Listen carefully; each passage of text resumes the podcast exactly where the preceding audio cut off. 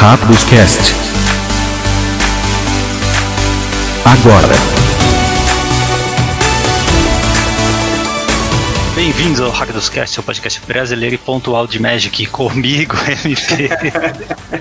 Fala bem, pessoal. Aqui é o Eli. Bom dia, boa tarde, boa noite. Vamos falar de uh, muito, né, de, de Kaldheim hoje. Atualizar aí algumas coisas que aconteceram do último episódio para cá, preços, né? É o último programa antes. Não, penúltimo programa antes do, do lançamento ali.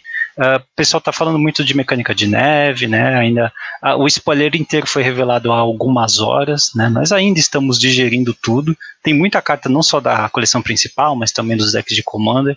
A gente vai trocar uma ideia aqui sobre Kaldheim também, tá? Uh, que mais? Quem quiser falar com a gente, meu hackdoscast.gmail.com, Twitter é arroba hackdoscast, quem, e por que hackdoscast ele? Porque aqui é BR. Isso, e como sempre, o quiz da semana. Dessa vez é fácil ali, eu acho que é fácil, né? Muita gente sabe disso. É qual a Dual Land original que não foi impressa em Alpha? Puxa vida, hein? Resposta lá na fase final. que mais? Alguma coisa extra ali? Não, acho que não. Então, desvirando, vamos para manutenção. Bora. Notícias da semana, artigos e tudo que você não teve tempo de ler. Fase de manutenção. Spoilers de Kaldheim, então. Bom, primeira coisa, né? É, eles revelaram já num artigo os detalhes dos produtos e é, algumas coisas interessantes aqui me saltaram aos olhos que vale a pena destacar, tá? Primeiro que cada draft booster ele vai ter um terreno nevado básico ou uma dual nevada. Né? Isso. É, isso é importante para o draft, tá? É, para quem não jogou Modern Horizons na época, quando você faz um deck, eu, eu acho que tem umas três combinações de cor é, dentro do formato limitado que é, se beneficiam de você ter permanentes do tipo nevado ou exigem que você gaste mana de origem nevada. Né? Então, se você vai draftar uma dessas, você precisa priorizar pique em terreno básico, porque você não pode pegar terreno básico nevado de qualquer outro lugar e colocar no deck não é como terrenos básicos comuns, né? Então você precisa sim picar esses decks. É uma mecânica interessante porque ela torna o pique de terreno básico que vem no, no booster interessante. Mas honestamente eu preferia que tivesse um terreno dual em cada pack, cara. Ou, sei lá, pelo menos um terreno dual ou, sei lá, uma carta foil em cada pack que é, é para facilitar bastante esses splashes. Mas eu entendo também, porque é bom ter terreno básico nevado. É, eu acho que poderia ser diferente também. Eu acho que poderia ser é, estabelecer algo melhor, tipo assim. Todos vão vir uh, o terreno normal e o dual pode substituir uma, uma, um terreno, uma carta comum ou é, então, é, o dual vir todos e um, e um terreno nevado vir no lugar de uma comum, sabe? No artigo eles não falam se é, esse, esse terreno, esse dual pode vir em outros slots de comuns. Eles falam que existe esse slot específico, né? Para um terreno nevado, que é dual ou básico. Uhum. É, mas eu, eu imagino que, é, se vier, né, se puder vir nesses outros slots comuns, aí ajuda muito, cara. Né? Aí você tem mais permanentes nevadas rodando a mesa e você tem mais é, apoio para fazer splashes e para fazer decks de múltiplas cores. Mas é. pelo menos já tem essa certeza aí de que pelo menos um terreno nevado você vai ter por booster. Outras é, eu... coisas. Oi, oi, perdão. Não, não, eu quero falar que eu acho ruim porque é, vai acabar que você vai ter uma mecânica boa e não vai ter os terrenos nevados para suportar esse tipo de, de carta. Então, é, tem que ter, né? Tem que ter. Né? Então. É, eles deram o conteúdo do, de cada set booster, que é aquele produto, entre aspas, novo, né? Uh, cada um tem um terreno básico, é, perdão, um terreno nevado, que pode ser dual ou básico, é, talvez foil, tem uma carta mítica ou rara, tem uma é, carta nevada, comum ou incomum, ou showcase, uma dessas, ou até uma rara. É, tem uma foil de qualquer raridade, tá? Tem uma não foil de qualquer raridade, sete comuns e incomuns, uma carta de arte alterada e uma carta de anúncios. Ou, no lugar dessa carta de anúncios, pode vir também uma carta da lista, tá? A lista é uma lista de 300 cartas de toda a história do Magic, elas vêm no frame original delas. É, cara, sei lá, né? É, é, é, difícil avaliar esse tipo de, de produto. A distribuição parece bem padrão com os outros, então não vale a pena falar muito, não. Mas é interessante é. ver que pode abrir aí múltiplas raras ou míticas foil, tá? É, é assim, é, a gente teve a oportunidade de abrir alguns, inclusive eu estou em, débito de colocar isso no, no canal, mas acho que alguns já foram, acho que o Desendicar apareceu lá. E assim, o meu sentimento é de que faltou alguma coisa no, nesse tipo de produto. Hum. Eu, Agora o Set Booster ele é, ele é, mais caro do que o Draft Booster? É, ele é mais caro que o, hum. que o hum. Draft Booster. É, mas assim, vamos por exemplo, o Draft Booster tá 20 e o Set Booster tá entre 25 e 30 normalmente, sabe? Não é um absurdo hum. mais caro, mas é um pouco mais caro. Eu acho que assim, é, para ele ter um apelo maior, ele tinha que ter um slot é, fixo para a lista, no meu ponto de vista, sabe? Não podia dividir aquilo com a coleção. Eu entendo que é set booster né, daquela coleção específica, mas eu acho que a lista dá um atrativo para esse tipo de produto. Então acho que poderia ser, ser diferente essa porcentagem, ou ser fixo, né?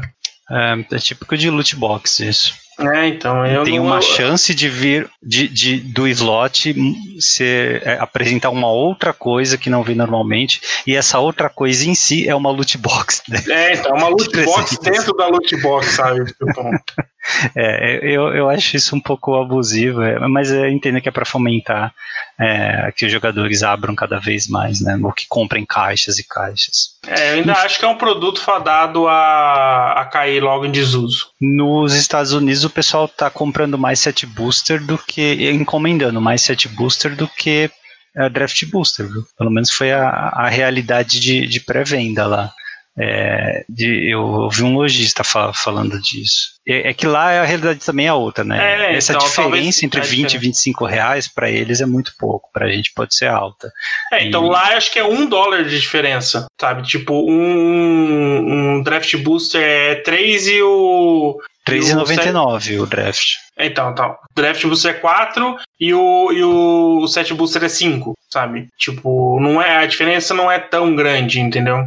Ah, é 25%, né? Mas é então, como aqui, aqui, então, é de 20 para 25, é 25%. É, então, é, é, que assim, eu falei de 25 a 30, mas assim, é, 25 normalmente é, é pré-lançamento, sabe? No pré-order, sabe? Hum, tá. Preço de loja não, tem. Eu, eu acho que lá atrai mais também porque mostra, né, que o pessoal lá abre booster porque gosta de abrir booster. Sim. Não especificamente porque espera vir cartas ou, sei lá, vai, vai draftar e tal.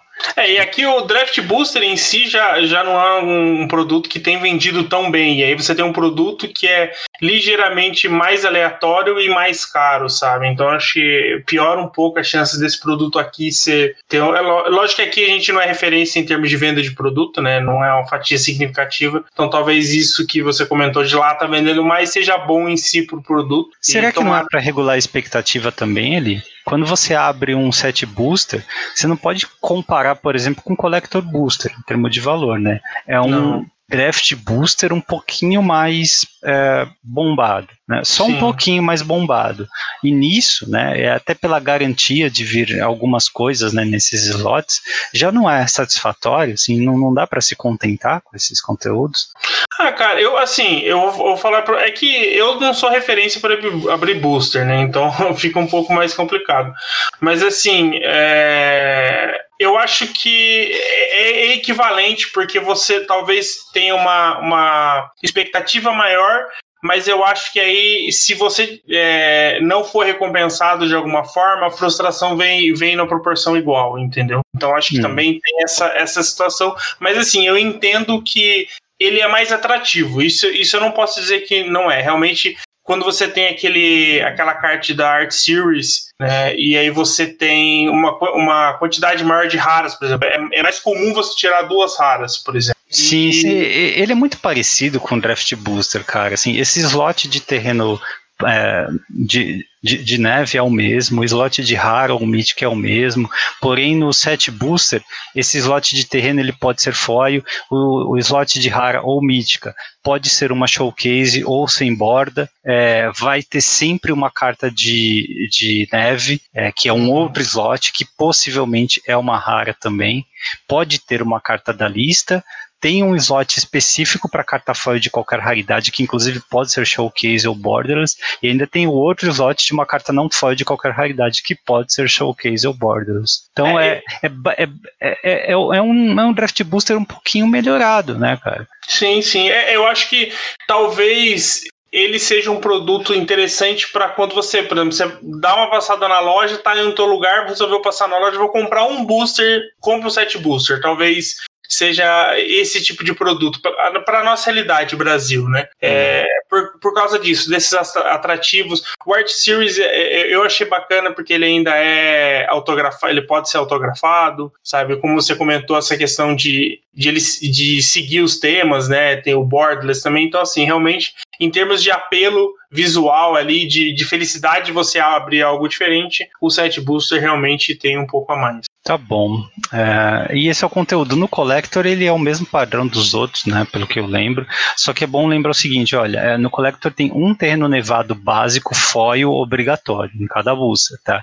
E tem outros cinco slots que podem ter as duais nevadas foil ou qualquer comum foil. Então né, é, é, é, um valor interessante aí, que tanto terreno nevado foil quanto essas duais foil são desejáveis, né? Você vai querer Sim. completar aí se você puder. Uh, que mais? Os decks de Commander nós já temos as listas deles, inclusive, né? Cada um deles tem oito cartas novas. Ele é, apenas é, o comandante é foil, as 99 cartas são normais.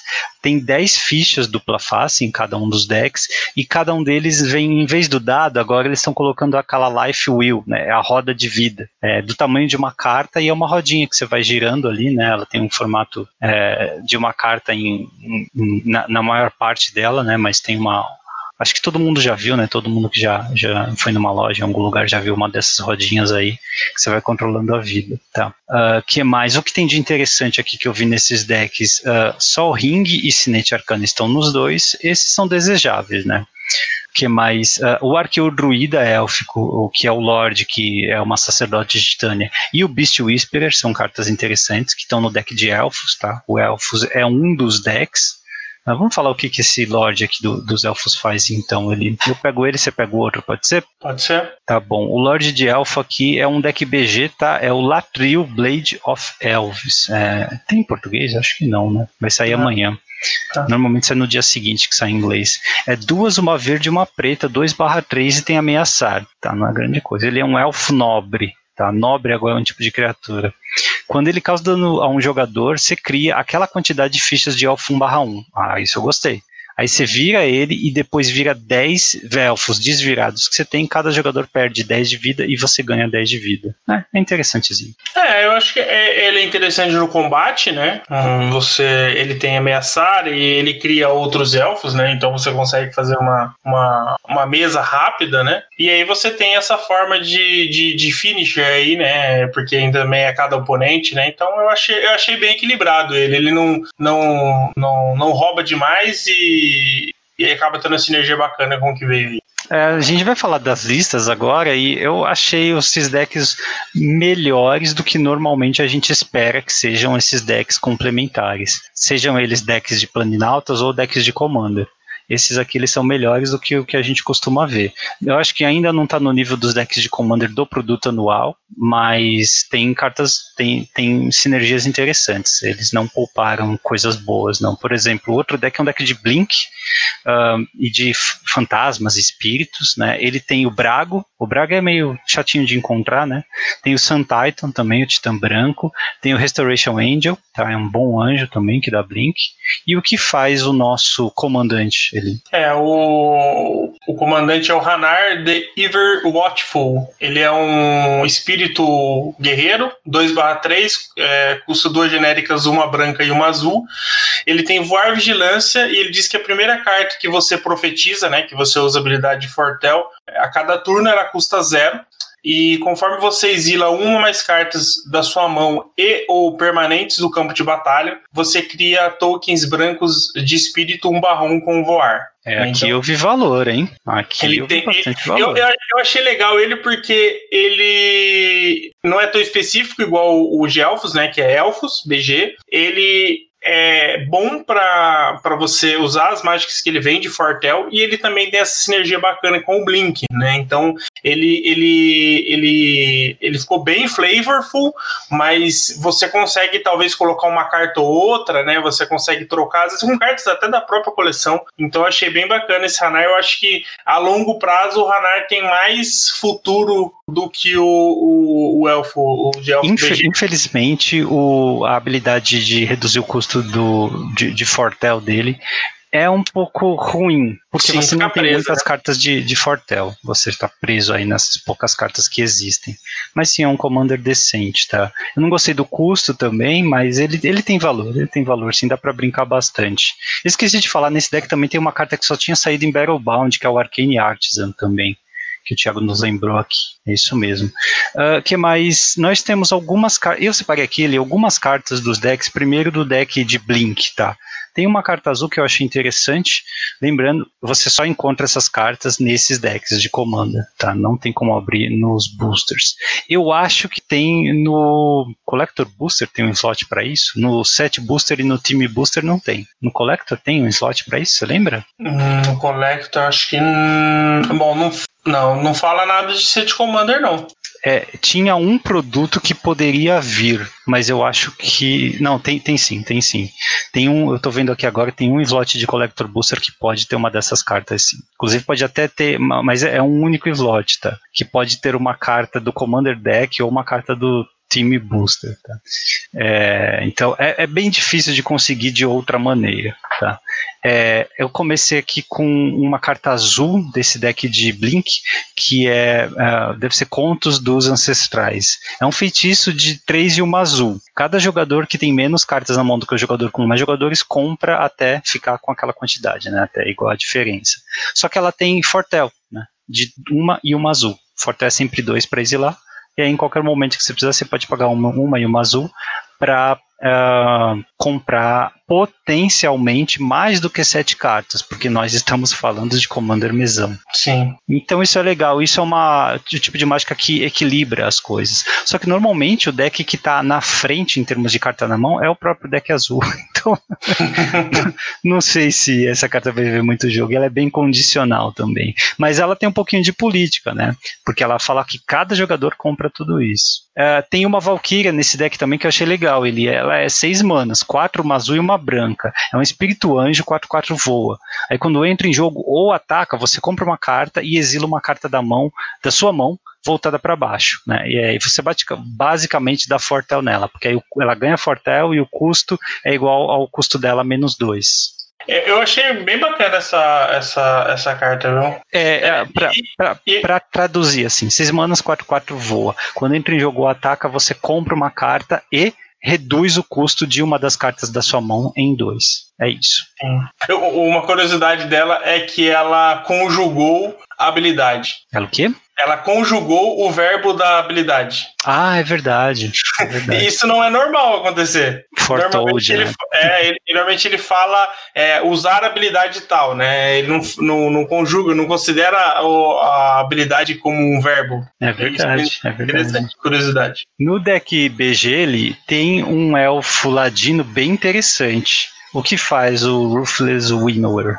Ele é um elfo rogue, ele custa três genéricas e duas pretas, ele é 4-4, e no começo da manutenção de cada jogador, aquele jogador sacrifica uma criatura que não seja elfo, né? Então, Lembra basicamente... do Akun Ruin Sage, que é o vampiro, que faz a mesma coisa, só que ele era acho que 4 3, mesmo custo lá de Zendikar original.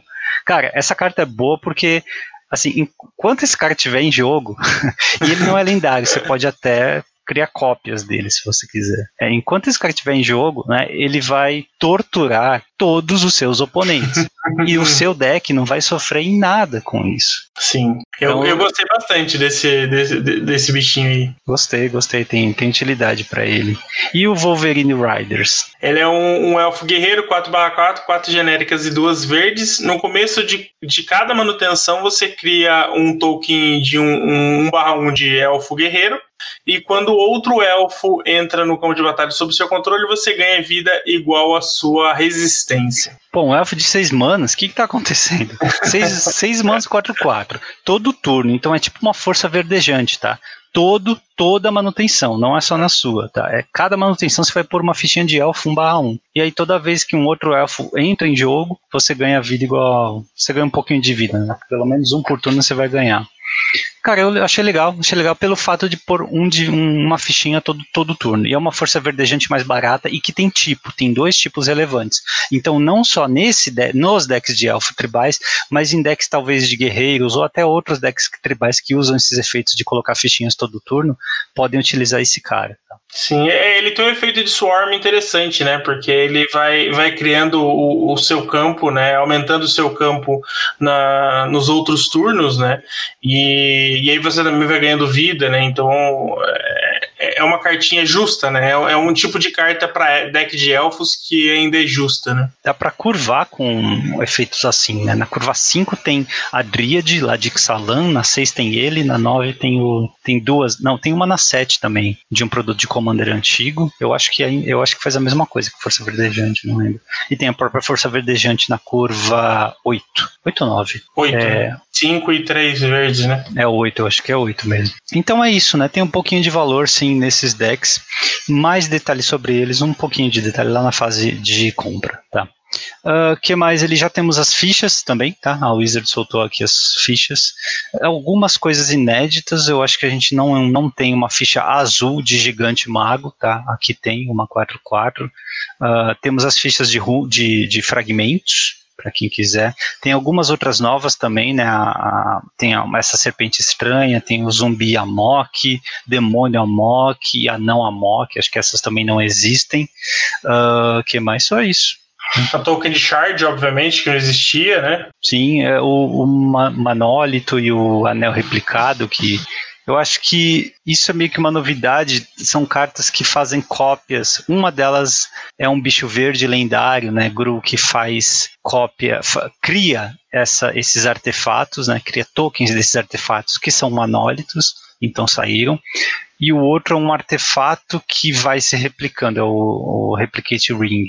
E é, se eu não me engano, eles costumam, eles não costumam lançar fichas desse tipo de coisa. Eles é, deixam você colocar dados em cima, enfim. Uhum. Não costumo fazer isso, mas aqui a gente tem essa ficha.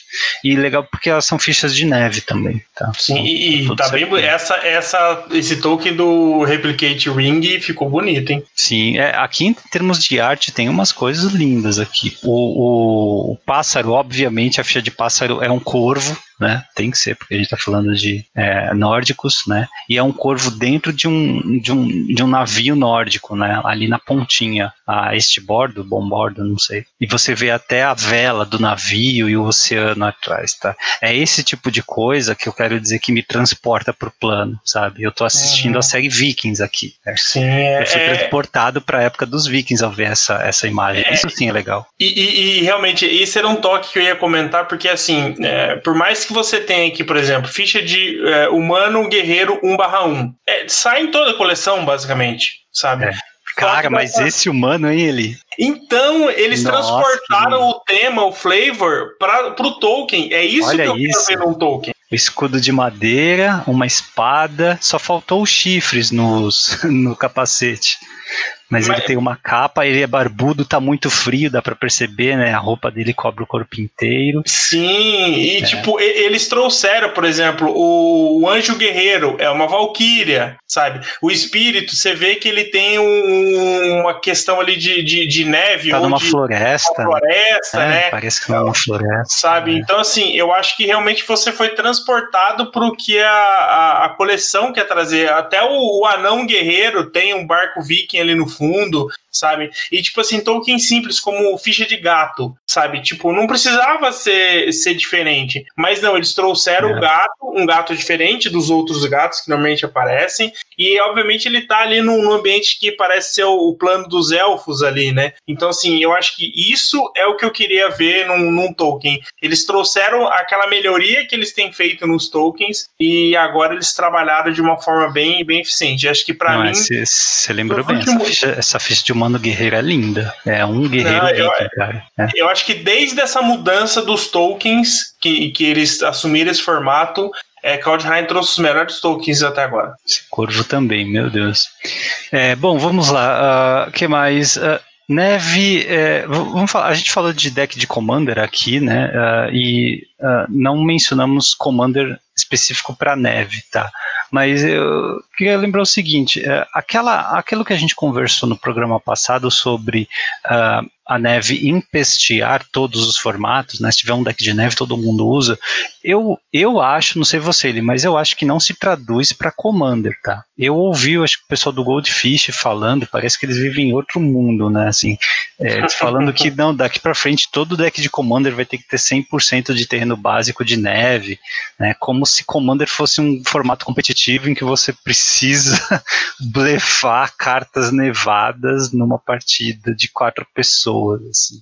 Eu acho que as pequenas porcentagens que você ganha não justificam você perder a habilidade de uh, personalizar o seu deck com os terrenos básicos lindos que tem por aí, né? Fora o trabalho, que às vezes é um saco mesmo, correr atrás de todos os terrenos nevados de todas as cinco cores.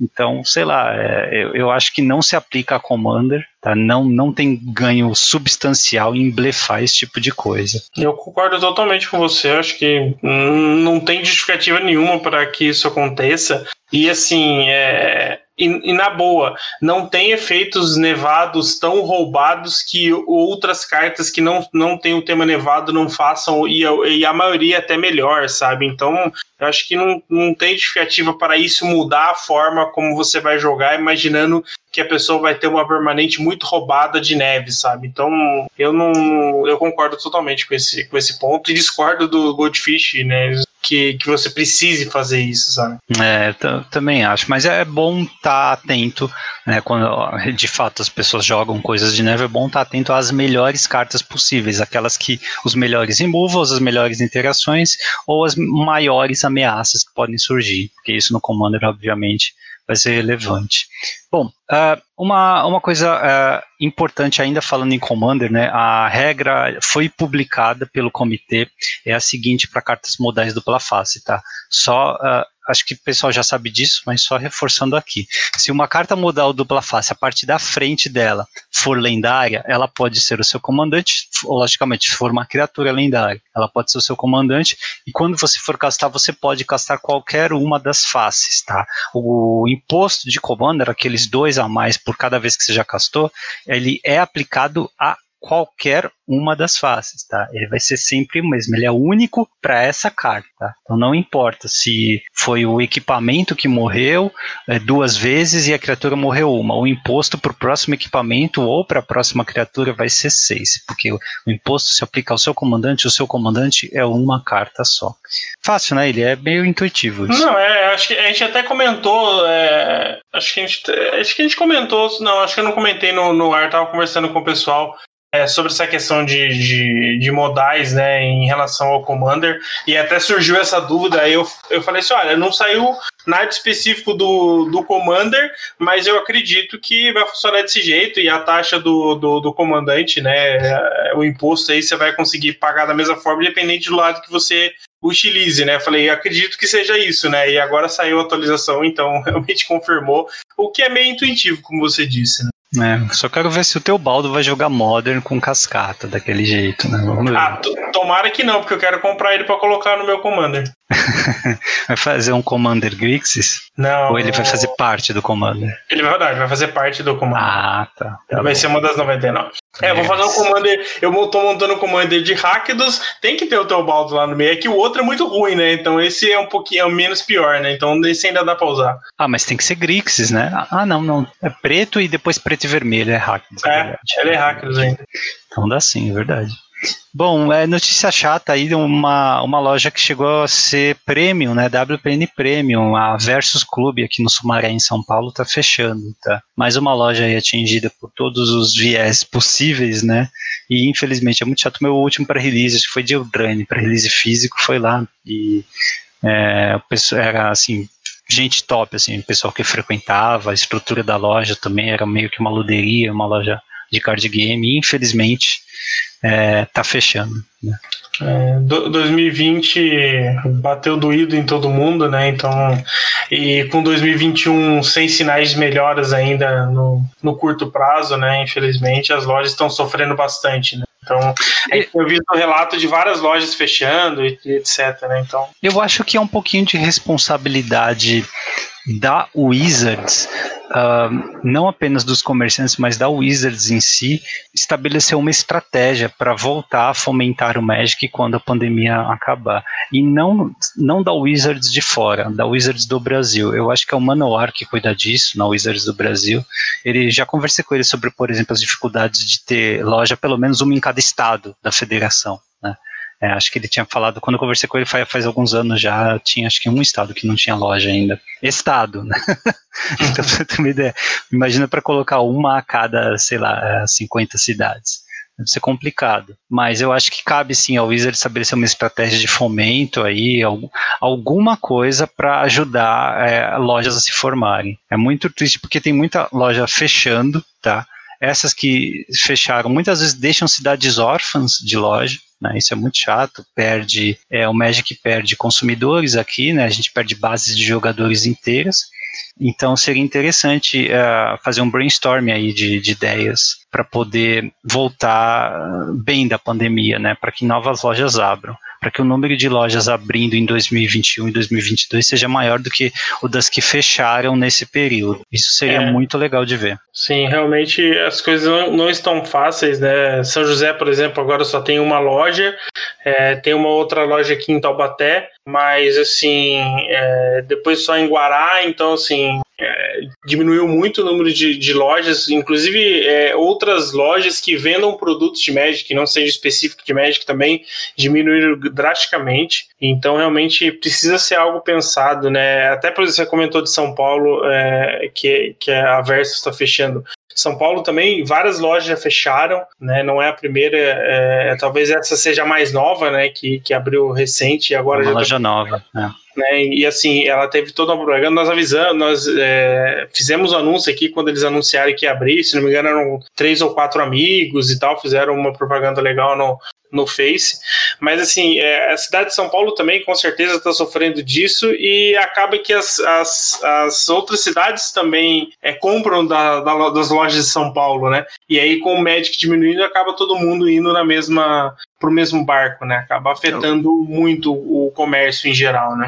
O, o que será que a própria Wizards poderia fazer para melhorar, para fomentar novas lojas aí? Tem coisas que imagino que não envolvam tanto custo assim, tipo, sei lá, tratar nos primeiros meses como uma loja WPN Premium, sabe? É, fornecendo mais booster de premiação, aqueles de Friday Night, talvez fornecendo códigos para o Magic Arena, né, para o Magic Digital, é, coisas que, lógico, tem um custo, obviamente, né, mas é, o, o benefício é muito alto se a loja de fato né, sobreviver. É, é, eu acho que assim, tem, tem, dois pontos que eu, que, eu, que eu penso sobre a questão de lojas. A primeira é essa parte da Wizards, ela precisa ajudar de uma forma mais direta a fomentar. É, por exemplo, não estou podendo fazer campeonato físico, mas é, o que, que poderia ser feito para incentivar as lojas a manterem acontecendo os campeonatos de forma virtual, sabe? Que incentivo ela pode dar para ajudar, porque aquilo começou com aquele FNM das lojas, mas hoje basicamente quase nenhuma mais faz. Então, assim, porque não tem nenhum atrativo, porque é algo mais difícil de fazer, porque gerenciar um campeonato à distância tem N problemas, desde a questão de juízes até essa questão de pagamento, etc. Isso é algo a se pensar. Nessa época é complicado mesmo ali. Mas eu, eu tô pensando assim, quando a pandemia terminar, o que pode ser feito para é, para fomentar a abertura de novas lojas. Então, é, mas. Por exemplo, ó, você está pensando em abrir uma loja de Magic, então você vai ganhar essas coisas aqui. Você vai ganhar prioridade nisso, você vai ganhar mais produtos, você vai ganhar produto subsidiado, não sei, uma coisa então. assim. A gente tem a perspectiva, por exemplo, de trazer uh, Secret Lair para cá, sabe? É mais uhum. uma coisa que tira das lojas. Então, mas... se, talvez você pudesse escoar os Secret Lairs pelas lojas né, seria um intermediário, mas uma pequena parte ficaria nelas. Então já é uma, um incentivo para você. Se você tivesse, olha, tem uma loja aqui no Acre, poxa, com certeza, é, já que vai sair uns 50 Secret Lares em 2021, com certeza eu vou conseguir, eu já garanto que eu vou vender uma parte deles, sabe? Hum. E, e, e, quem é do Acre não tem outra opção. Se for importar Secret Lair vai sair mais caro, então vai ter que comprar de mim. Isso já é alguma coisa. Não, com certeza. Eu acho que é um belo incentivo e realmente tem que ter um plano a, a médio e longo prazo de como recuperar essa loja. Mas a segunda parte do, do que eu queria dizer é na relação de, de empresa dentro do Brasil, sabe? Que é uma coisa muito mais ampla, mas acho que no geral, boa parte das lojas, como outros comércios menores, não estavam preparados para lidar com essas dificuldades. Então, assim, eu vejo que algumas não vão nem aguentar chegar no ponto de quando as coisas estiverem é, recuperadas, sabe? Tipo, tá podendo tá aberto novamente, sabe? Sim, sim. Mas, é mas ó, repare que é, apesar disso acontecer, as comunidades têm um, têm, têm um certo tempo até elas se dissolverem. Né? Uh, você consegue ficar sem jogar Magic durante físico, né, durante a pandemia. Você consegue sobreviver né, se a sua loja uhum. falir. Uh, e depois que tudo voltar, depois de uns seis meses, se abrir uma nova loja na sua cidade, você começa a repensar os seus planos de, sei lá, vender a coleção, transformar tudo em Magic virtual ou até largar o jogo completamente. Acho que é possível, né? Então é preciso agir assim, senão vai ter muita gente com coleção ociosa, muitas comunidades se dissolvendo, e aí vai diminuir bastante o apelo para o Magic no nível nacional. Sim, e aí, e aí como você disse, né, é, as pessoas não vão ver o, o, longo prazo. Então, se por exemplo hoje a pessoa não está muito contente com o Magic em geral e não vê algo melhorando nos próximos três ou seis meses, a pessoa faz isso, né? Vende, e, e eu já vi várias pessoas que têm feito isso, vende tudo físico, fica com um ou dois decks e vai pro virtual. Sim, até porque tá chegando o Magic Arena no, no celular, né? Uhum. Então é mais um motivo aí para você repensar, né? Ah, vou vender as minhas coleções, vou investir num celular bom ou num tablet e vou pro Magic Arena. Pronto. Falando nisso, Magic Arena no celular vem pro dia 29, tá? Tem uma lista de celulares modernos que ele aceita, tá lá no site da Wizards. Uh, se você e é, é, um early access, tá bom? Então, se você uh, quiser testar, tá lá. Uma outra coisa sobre esse Early Access ali, é, eu acho bom que seja anunciado como Early Access, mas me preocupa que vai estar disponível lá na, na Play Store, cara porque você tem uma chance só de impressionar as pessoas com, é, com ferramentas mobile, tá? E na minha opinião, o melhor melhor coleção para você lançar o Arena no celular seria um Core 7. E a gente não tem a perspectiva de ter um Core 7 nos, até 2024, né? Pelas, pelos registros de é, sites que a Wizards fez. É, então, então, teoricamente, o próximo é em 2024. E eu acho que tem que ter um core set basicão, sem nenhuma habilidade difícil, para você facilitar o aprendizado. Porque, teoricamente, muita gente entra, né? muita gente vai encontrar o que, que é esse Magic Arena, e aí vai instalar no celular. E aí vai encontrar uma complexidade gigantesca, né? É a coleção que você vai draftar. Ah, quero saber o que é draft. Vou entrar aqui nesse modo de jogo. E aí você encontra um booster, você tem um minuto e meio para escolher uma carta, e não tem apenas 15 cartas, porque algumas têm duas faces, e aí tem um monte de habilidade escrito em itálico. Poxa, você é loucura. Você não, dá, você não, consegue nem ler a, a rara e as incomuns em um minuto e meio. Não, e assim, e assim a competição no, no mercado virtual é muito grande, né? Você não tem tempo para ficar aprendendo, não dá para acelerar essa curva de, de aprendizado. Tem, tem, tem, por exemplo, a gente fala muito da Epic Games, que dá jogos gratuitos, né? Ela vai dar essa semana um jogo que eu já joguei, que é o Galactic Civilizations 3. É um jogo de estratégia em que o conceito é muito legal, que você vai em vários sistemas estelares e vai, uh, uh, vai, vai você vai dentro do, dos planetas e vai criando bases, vai criando exércitos, enfim. Uh, então você vai dominando partes né, da, da, da galáxia. É, e assim, é um jogo que tem uma baita curva de aprendizado, assim, sabe? Mas depois que você aprende, né? Ele é bem divertido. Sabe? É, eu imagino, e assim, ele tem um modo tutorial bonitinho explicado, né? Mas você, você imagina começar do zero. Assim. E é um jogo que ela vai dar de graça, hein? apesar do Magic Arena também ser de graça. Mas imagina o tamanho da complexidade que é, né? é você ter uma, uma, uma biblioteca enorme de, de formas de se distrair, né, de, de formas de se divertir, né. Acho que você vai querer escolher uma em que você primeiro leia menos, segundo se estresse menos, que não bugue, né? É, é verdade, cara. Sim, sim. Então eu acho que seria o ideal lançar é, o lançamento oficial, sem early access oficial do Arena no celular seria com o Core 7, bem basicão, sem nenhuma complicação, para trazer mais jogadores. Poderia ser até uma concessão nossa de jogadores de mais data, né? É, para é, poder para o jogo poder crescer. Mas isso, isso é um medo que eu tenho porque eu acho que eles não vão fazer isso, né? O, vai sair do Early Access, vai ter o lançamento oficial antes de 2024. Então vai ser lançado com uma coleção, sei lá, Innistrad 2, sabe? É, eu acho que assim, é, considerando que o beta do Arena ficou, sei lá, dois anos valendo, assim, é, e também considerando que a quantidade de celulares que vão rodar esse, esse Arena é muito aqui no Brasil. É, pequena. Então, assim, é, eu, eu, eu, entendo, eu concordo totalmente que eu acho que tinha que ser algo mais básico, porque a, a, quando você parte para o jogo mobile, você já está querendo pegar uma fatia bem maior de jogadores e, e de outro nível de, de, de competitividade. Né? Então, assim, é, você está agregando um público bem maior à plataforma. Então, eu acho que ele tem que ser o mais acessível possível também. Mas eu acho que nada impede para, por exemplo, 2021 inteiro vai ficar no beta e no meio do ano de 2022 vai sair um, um Core 7. E pode acontecer de eles mudarem isso também, né? O Core pode, 7, pode sim, pode é, sim. Ele tem um nível, de, como você disse, né? Tem um nível de complexidade bem menor.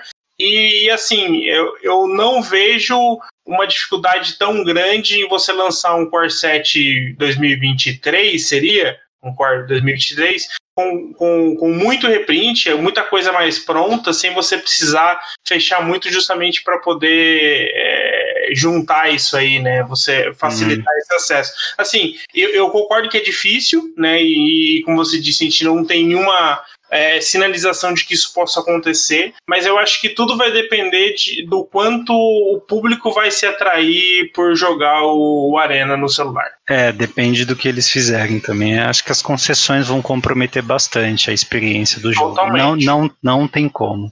Não tem mágica para isso, tá? Vamos ver se eles fazem o melhor possível Tá, mas quem pode julgar isso somos nós. O usuário novo vai ver uma complexidade, vai ver uma tela muito conturbada, né, e acho que vai ficar, vai se intimidar também pela é, complexidade do jogo. Então, não vai ser tão atrativo assim. Essa é a minha perspectiva. Mas é. vamos falar de, de outra ferramenta. Oi, perdão. Não, não, só ia comentar que é, é, talvez a concessão maior seja de, de se, se começar a ter uma atratividade maior, é, se for, ter, ter, tiver um apelo maior aí, é, quem vai perder são os jogadores do, do tabletop, né? porque aí talvez uh, vai, vai convergir mais ainda para facilitar as mecânicas e as cartas para o digital e aí quem joga no papel sofre cada vez mais. É, depois de, de, do Mario ser é, contrariado pelo próprio design da Wizards, né, dizendo que eles, o Mario disse que não fazia parte dos planos do, do design do desenvolvimento orientar o design das cartas para é, o Magic digital e isso passou a acontecer com o Magic Arena, né? Então eu não duvido não, tá? Infelizmente. Mas a gente continua em cima, acompanhando. É, vamos falar de outro, outra ferramenta digital que é o Magic Online, né, cara? Só lembrando, ainda até dia 20, até o final desse mês, né? Dá para comprar aquele Mythic Event Token no Magic Online, tá? Custa 25 dólares e é assim, é, é, um token de evento, então você pode entrar em qualquer Super Qualifier, que é aquele evento que dá baita pontuação. Só que uma vez que você compra esse Mythic Token, mesmo depois que você usa ele, até o final do mês você ganha acesso a todas as cartas, a sets de todas as cartas do Magic Online, tá? Então você pode é, jogar qualquer formato, pode ficar testando, brincando, tá? É, e só lembrando, os Super Qualifiers, tá? Dia 21, então se você está escutando isso, é hoje, né? A tem o Legacy, vai ter um Modern no dia 22, sexta-feira, dia 23 é Pauper, e no dia 24, é um domingo, é Vintage, tá? Então tá aí. É primeira vez que eles fazem isso, e acho que foi uma ótima ideia, tá? Espero que. Não é muito barato pra gente aqui, mas lógico, quem não tem uma coleção ampla no Magic Online tem que recorrer a esses serviços, tá? Sim, e é bacana esses qualifiers também. Eu acho que é, o pessoal que, que grinda aí no Magic Online tem gostado cada vez mais e tem conhecido outros formatos e se aventurado aí neles. E, inclusive, um, um, pequ um, um, pequeno spoiler: logo a gente vai trazer a entrevista com uma pessoa que tem ganhado alguns qualifiers aí. Acompanhe os próximos programas. Pequeno spoiler. Bom, a gente não falou de spoiler de é, Kaldheim, né? Cada um de nós escolheu aqui algumas cartas para comentar. Eu vou começar ele. Vou começar pela Doomscar, a vírgula, a grande colisão, tá? É um removal, o mesmo removal da coleção. Ele é branco, ele é raro, é um feitiço, custa 3 e 2 brancas, destrói todas as criaturas, ponto. Só que tem profetizar o custo é uma e duas brancas, tá? Então, na prática, né, três manas aí você joga. E para mim essa carta é superestimada, ele é overrated, tá? O pessoal tá enxergando só o profetizar. Né? Não tem saída, cara. Você sempre vai investir cinco manas para destruir todas as criaturas, tá? É, a questão é que é, os decks de controle hoje em dia, eles têm ou Spot Removal, ou a Saga Branca, ou Augúrio Azul na curva 2, tá? E eles querem ter essas coisas. Até se for um deck de Doom Fortold, por exemplo, eles querem ter essas permanentes na curva 2, tá? Quando o deck tem Orion, a Saga e o Augúrio são importantes ainda porque eles afinam o deck, eles selecionam carta e tal. É coisa que você precisa em um deck que vai ter 33% a mais de cartas, né? Então, eu não sei se você quer passar o seu segundo turno, ou mesmo turnos futuros, né, é, sem fazer nada, só profetizando essa carta, tá? É, e também né, tem o, não, não tem o poder do blefe, você meio que sinaliza para o oponente o que você vai fazer no turno seguinte. É, mas, mas, né, é poderosa, tá? Você poder limpar a mesa e fazer alguma outra mágica né, no mesmo turno é muito forte. Sem falar que quando você tá com deck de controle no draw, é, poder dar uma cólera no terceiro turno pode te prevenir de perder o jogo. Né? Mesmo que você tenha a cólera de quatro manas, no quarto turno às vezes não dá tempo. Tá? Teu oponente vai terminar de te bater com um bicho com ímpeto, ou com um bird direto, ou alguma outra forma. Então, sim, é, esse aspecto é bem relevante, mas eu não acho nada absurdo, não acho quebra de power creep também, eu acho que a carta é, é, é, é justa. E ela tem sua utilidade no standard atual, mas ela vai ter que brigar com as cóleras existentes. A cólera preta, né, ou a extinção, vai ter que brigar com a branca de quatro manas, porque é quatro manas, né? Você, você investe, até com a vermelha, né, que dá 4 de dano em tudo. Então tem que pensar. É, eu, eu concordo que ela é, teve né, um, o pessoal tinha uma visão, não, é uma cólera por três manas. Não, não é uma cólera por três manas, é uma cólera de cinco manas parcelado em duas vezes. Né? Então, assim, em alguns momentos isso pode ser muito útil. Como você disse, você faz uma cólera um turno antes. É, por exemplo, eu acho que ela pode ser útil em alguns decks do, do Pioneiro, porque é, é o formato, é, ele tá meio estranho ainda, mas é, vários decks de criaturas menores é, do, do, estilo Boros Burn, né, é, White Win, é, hum. os, os, decks é, que tem sinergia com artefatos do tipo SRAM, por exemplo, né? E às vezes, é, para esses decks de encantamento, às vezes coloca uma criatura na mesa e põe cinco encantamentos na criatura. Tá? Aí é só mais removal que resolve. E aí é só mais removal que vai remover, que vai resolver. Ou esses casos de Boros Burn, que às vezes no turno 3 o cara colocou três criaturas em campo e assim, você sabe que você vai ter um turno para fazer alguma coisa, senão você vai morrer. E aí você, você ainda vai ficar na red zone, mas talvez você tenha a chance ali de fazer. Então, assim, essa carta pode ser útil nesse tipo de deck. Então, um então olha só, essa carta é útil nessa situação. Só que e na situação em que você não tem ela para profetizar no segundo turno e você compra ela no terceiro turno, você não pode castar ela no terceiro turno, você vai ter que profetizar no terceiro e usar no quarto. Ou se você comprar ela no quarto turno, você não pode castar. Ela perde para qualquer cólera de quatro manas. Então, Sim. ela é bem situacional também. Eu uhum. não acho que é, justifica todo o hype. Não, mas, mas, mas hype... eu, eu, eu, entendo que ela é o único mass removal que a gente tem no branco que é, resolve nessa situação que você falou. Mas se você tiver com preto no deck, tem o removal preto também, aquele mass removal Sim. de uh, de Amonkhet que você não você pula a sua próxima fase de desvirar. Aquilo é três manas. Tá.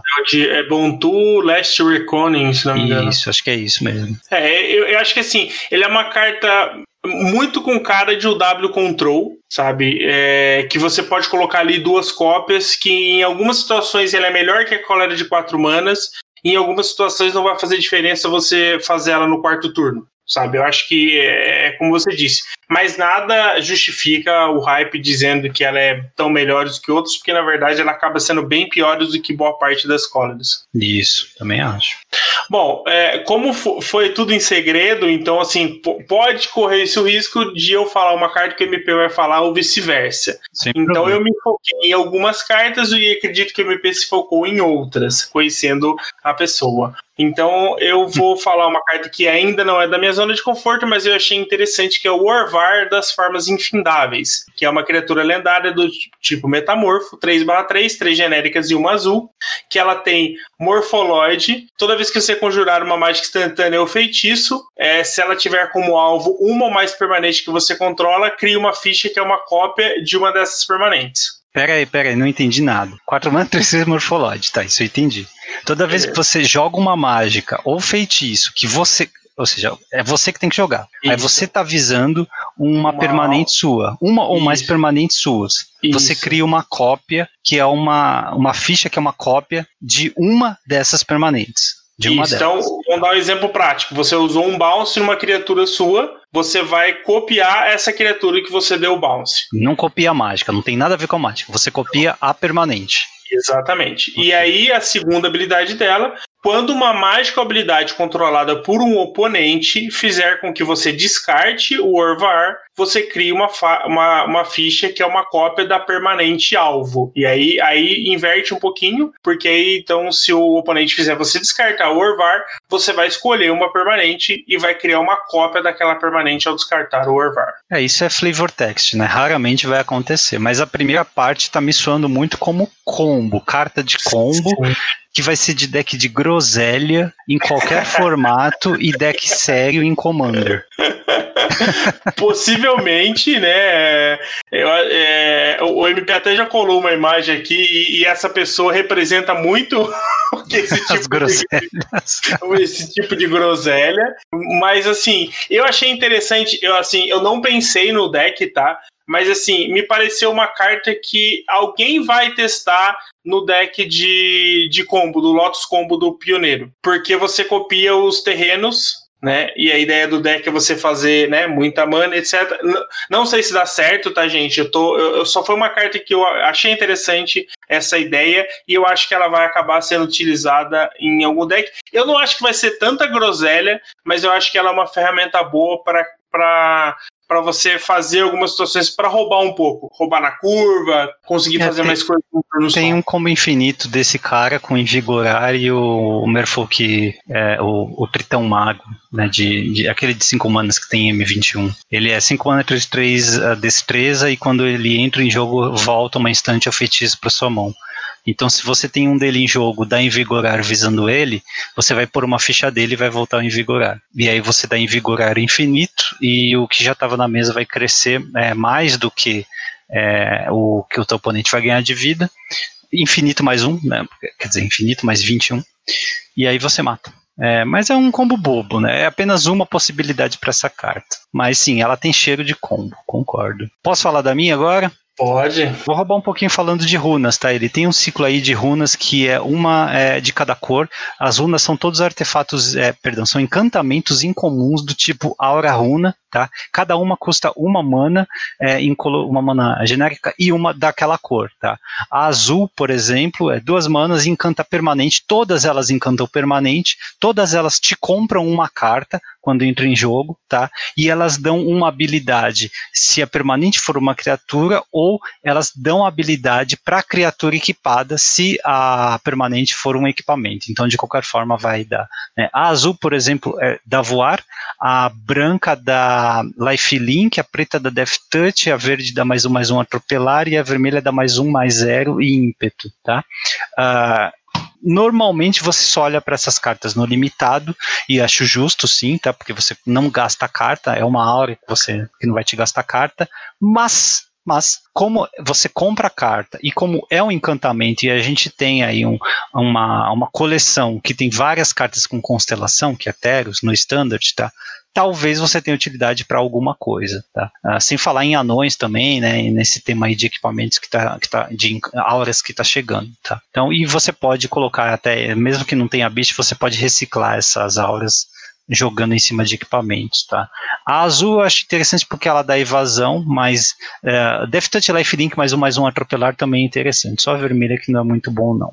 É, mas elas têm um bichinho junto, né? Tem um cara que tem o tema dessas runas, tá? Que é o Runeforge Champion, tá? É o campeão é, forjador de runas, deve ser o nome dele em português. É três manas, ele é branco, uma rara, ele é um anão guerreiro, então já tem um tipo ali. Ele é guerreiro, tá? Uhum. E tem, é anão também, que anão tem algum, algum tema, tá? Então ele é 3 manas, 2, 3. Ele entra em jogo, você vai buscar no teu cemitério ou no teu grimório, então mesmo que tenha no cemitério você pode pegar uma runa e vai colocar na mão. E depois você, lógico, embaralha, e aí você pode pagar uma mana é, a menos pelas runas que você joga. Na verdade, você pode pagar uma mana genérica em vez da, da mana colorida para cada runa que você joga. É, eu, eu particularmente gostei muito dessas runas, sabe? É, o fato delas encantarem uma permanente, ela muda completamente o tipo da, da, da, da utilidade da carta, sabe? É, ela ser incomum também facilita bastante no limitado. E como você disse, eu acho que ela tem uma sinergia bacana com Teros, então acho que é bem possível que a gente possa ter um, uma subida em decks desse tipo, né? A gente tinha vários é, GWs, né, que estavam joga jogando aí, Tier 2, Tier 3 deck para fazer missão do Arena, mas eram decks que você até relativamente via com frequência. Então eu acho que é, que é bacana. Eu acho que é, não só nesses decks né, mais, mais menos fortes, mas eu acho que ela pode encontrar espaço aí em, talvez não um playset, mas talvez uma outra cópia, algum, algum deck do, do, do competitivo aí do, do, do T2, sim. É, do, Doom Fortold adora esse tipo de permanente que entra em jogo, custo baixo, entra em jogo e te dá uma carta, né? É, você pode encantar, encantar, o próprio Doom Fortold, caso você precise. Uh, é, porque você pode encantar qualquer permanente, né? Uhum. Você não precisa é, encantar especificamente um. Você só vai tirar valor se encantar uma criatura ou equipamento, mas você pode jogar num terreno. Pode jogar no terreno do oponente, se você quiser, se você não tiver nenhuma permanente, tá? Então, bem lembrado, cara, né? Tem algumas coisas interessantes aí. E é uma complexidade, né? É, é por isso que eu falo, cara, jogador novo, né, não pode abrir um Magic Arena pela primeira vez e ver essa carta, ele não vai entender. Mas, Verdade. Enfim, passa aí para sua próxima, vamos lá. Bom, a minha próxima aqui é uma remoçãozinha, não é uma carta muito fantástica, mas eu gostei. É, ela é um exemplo de, um, de uma carta que tem profetizar que aumenta o custo em relação ao, ao custo padrão, é o Envenenar o Cálice. Ele é uma mágica instantânea de custo uma genérica e duas pretas. E ela tem é, habilidade. Ela diz o seguinte: destrói a criatura alvo. Se essa mágica foi profetizada, você usa Evidência 2. E ela tem o profetizar de custo uma genérica uma preta. Então, ou seja. É um homicídio melhorado. É um homicídio melhorado. É, eu, eu achei interessante, é uma carta muito boa pro limitado, é uma excelente remoção. Eu acredito que ela tem espaço no T2, talvez não agora, porque a gente tem remoções melhores. Mas Cavaleiro de Eldraine, por exemplo. É, na, na mesma curva, então eu acredito que ela seja uma remoção melhor para pós-rotação. Mas ela é interessante porque é aquele tipo de. É, todo mundo já deve ter passado isso no, no Arena, quando você tem três remoções na sua mão e só compra terreno ou remoção, o cards que não adianta nada. Né? Então você conseguir remover a criatura do seu oponente e dar um, um Squire 2 ali pode te ajudar bastante aí para para melhorar suas próximas compras aí e te colocar de volta no jogo. Então... E os efeitos que existem em profetizar, eles potencializam muito o poder de blefe, tá? Você tem é, contra mágica, você tem agora spot removal, você tem mágicas que compram carta, tá? É, e você tem algumas criaturas também. Então, todo, tu, tudo que a gente pode esperar em termos de armadilha, eu acho que foi, foi lançado. Né? Então, Sim. agora ficou mais difícil navegar esse limitado quando o oponente está com, sei lá, as manas Grixis e, é, e tem duas cartas profetizadas. Aí ficou bem difícil antecipar o que, que ele pode ter. Pode esperar tudo aí, né? É, exatamente. Minha última carta, ele é o Troll Vetusto. Tá, é isso mesmo. Ele é um troll guerreiro, então já tem um tipo legal, guerreiro, tá? Ele custa 3 manas verdes para baixar, ele é 4-4 e atropela. Bom, por 3 manas verdes você já tem o, o, lendário verde lá que entra com marcador e cresce ainda, né? Mas tudo bem, 3 manas, 4-4 atropela, né? Quando ele morre, se ele é uma criatura, você devolve ele pro jogo, ele é um encantamento aura, que encanta uma floresta e diz a floresta encantada tem vira, adiciona duas verdes e uma vira, sacrifica esse terreno, coloca uma ficha 4-4 com atropelar e virada? Uh, então, eu, por que, que ele está aqui? Tá? Ele é basicamente um bicho 4-4 atropelar que é, volta uma vez para o jogo. Tá? Quando ele volta para o jogo, ele melhora uma floresta sua, se você precisar adicionar mais mana. Se não, é, ele pode, você, apenas com do, dois terrenos né, que, que você sacrifica e alguma mana que você paga, você põe uma outra 4-4 de velocidade instantânea, inclusive. Tudo bem que ela é virada, mas enfim, você pode fazer isso no passe. Uma outra coisa importante ali é que esta carta inteira ela volta para o jogo. E como ela custa 3 verdes, é boa para devoção. Tá? É um bicho que dá 3 de devoção ao verde e que, mesmo depois de destruído, volta diretamente para o campo de batalha. Você não precisa pagar mana nenhuma para ele voltar. E ele volta encantando um terreno. Então é muito difícil de remover. Tá? Uh, então, se você utiliza decks de devoção, assim, de repente você quer animar a sua Clotes, é, sei, a sua, você usa a, a Nileia, né? É uma carta interessante para ter em mente aí. Boa na curva também, né? Três manos. Sim, é, esse bicho é muito forte. Eu gostei bastante dele. E, e, e, a gente estava comentando a relação do, do digital com o físico, né? Essa carta é uma carta é, claramente é, útil, é útil não, né? Mais fácil de ser usada no digital do que no físico, né? Porque a chance de dar problema disso é enorme, né? Nossa, é verdade, cara. É verdade. É Porque muito bem lembrado. Carta, não volta um token, não põe um token, não é. Não, volta a própria carta. Então vai voltar uma criatura que se tornou uma aura encantando um terreno. Eu, eu tenho certeza, eles, evit, eles evitavam de lançar carta assim antes do Arena. não, não, vou dizer que não existia, existia carta assim, Sim. mas eles evitavam. Eu acho que até eles cortaram, eles pararam de fazer carta assim depois de um tempo, faz uns 10 ou 12 anos talvez que eles tenham parado. Mas agora eles não vão mais se segurar, não. No Arena é muito mais fácil navegar isso. Ó, é, devolva ao campo de batalha, ele é um encantamento aura com encantar floresta que você controla e a floresta encantada tem duas habilidades. Tudo isso, cara, é muito mais fácil no digital, é verdade. Sim, é, então você imagina, ó, ele volta como encantamento aura que tem o texto que é encantar só floresta e aí ele faz a floresta encantada adicionar duas verdes e ainda tem a habilidade de sacrificar e colocar um token, sabe? Então assim, é muita chance de dar problema. Mas enfim. É, mas a carta é boa, né? Sim, sim, é bem boa. Eu gostei bastante, bastante o, o Monogreen agradece. E a sua, sua próxima? É, eu, como o MP me deu uma, uma margem de cartas, então eu separei mais duas. É, Vixe. Mas eu, é, é, coisa rápida. Agora eu vou puxar um pouquinho sardinha pro Pauper. é, um é um, um, Deixa eu copiar aqui para o MP não ficar perdido. É o Barco Fúnebre. É um artefato veículo. É, custa dois, duas genéricas, obviamente, é um artefato. Uhum. É, três, é, não, não, é, não é logicamente, né? Porque artefatos hoje tem cores para desespero do MP. É, 3/3 com vigilância e tripular 1. Por que eu acho isso interessante? Primeiro, porque ele é, tem tripular 1, o que é bem bacana pro, pro Pauper, pode ser útil, e ele tem vigilância. Então, assim, é uma bela criatura para você fazer no turno 2, e no turno 3 você é, poder bater aí já 3-3 com vigilância.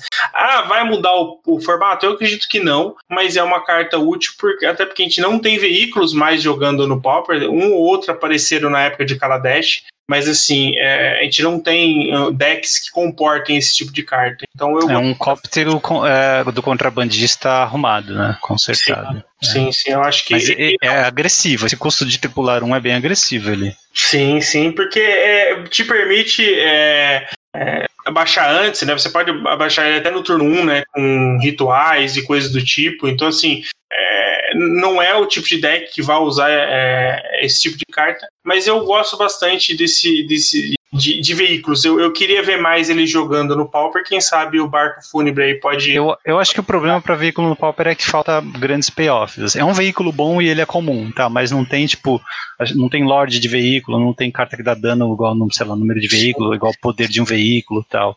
Né? Isso tem na raridade em comum e raro, mas não tem na raridade comum ainda. Mas a carta em si, né, ela, ela até nem parece uma carta comum, né, porque os custos aí estão bem agressivos mesmo. É. Inclusive, isso sinaliza que o formato limitado ele vai premiar você por ter, é, provavelmente, né? Eu estou chutando aqui, talvez ele vai te premiar por ter drop 1, tá? Uhum.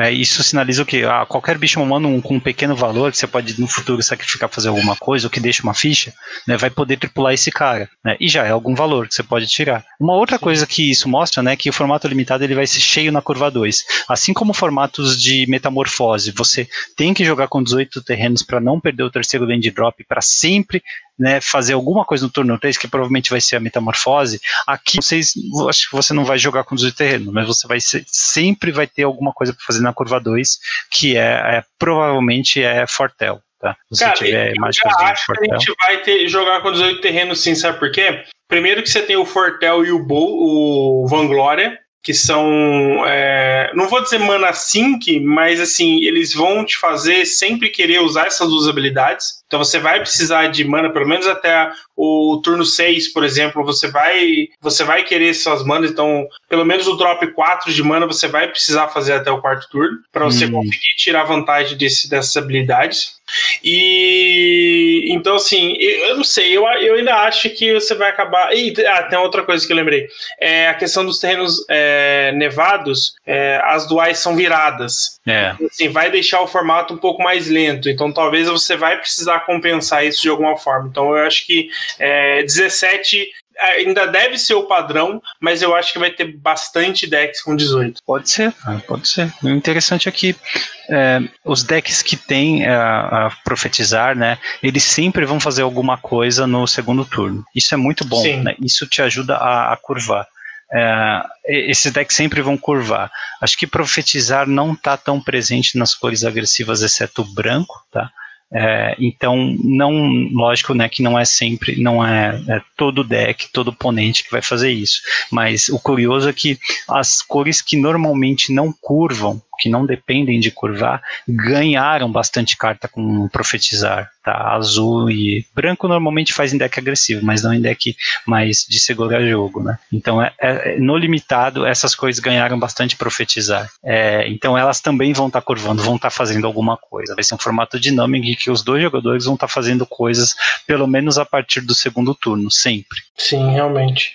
Bom, e por último aí, é mais uma carta com profetizar, né? Que eu acho que é uma, uma habilidade habilidade que vai ser bem relevante aí tanto para os formatos é, T2 né, e Pioneiro, como para o limitado. Mas essa carta eu achei ela interessante porque ela é um reprint melhorado de alguns descartes que a gente tem. Né? Eu estou falando do Raid Craniano. É um feitiço de três genéricas e uma preta. O oponente alvo descarta dois cards. Se menos de dois cards forem descartados dessa forma, você compra uma quantidade de cards igual a diferença e ela tem profetizar de uma genérica e, e uma preta. Né? É o Mind Hot é, corrigido, né? Mas custa quatro manas. É, então, eu entendo que é, uma, é, uma, é um tipo de descarte que nem todo mundo quer, né? Normalmente o Mind Hot aí são é, três manas e descarta duas.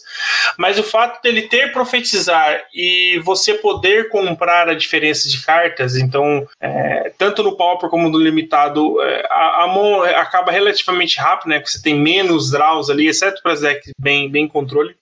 Você pode fazer ele no turno 2. É, o pessoal estava, por exemplo, é, comentando dele no BW Pestilência, por exemplo, né? Que você acaba não fazendo nada muito relevante no começo, então você pode profetizar essa carta e ali você vai jogando o jogo e aí você é, usa ele no, no, profetizar e ou você vai fazer descartar as duas últimas cartas dele ou duas das três cartas que ele tem na mão e caso ele não tenha nada na mão você vai comprar duas cartas, sabe? Então assim uhum. é, é, é, um tipo de carta que é, você sempre ganha né? Então eu acho isso. É, é, isso é legal. Bem útil para uma carta que tem profetizar. Ah, é, também não é uma carta que vai mudar o formato, mas é um, é um tipo de, clara, de carta claramente está sendo afetada pelo, pela, pela essa subida do, do power level aí que a gente tem tido. Então as cartas comuns precisam se equiparar e poderem fazer diferença nos formatos onde ela joga, né? É, vamos, vamos esperar, vamos monitorar aí o Pauper, mas de qualquer forma eu gostei do design, sim, né? O preto já compra carta e também descarta, então você nem quebra color pai fazendo isso. Sim, Muito e não perde bem. vida, o que, é, o que é normalmente o que acontece quando você compra cartas no preto, né? É verdade, verdade. Muito bem, então vamos para compra.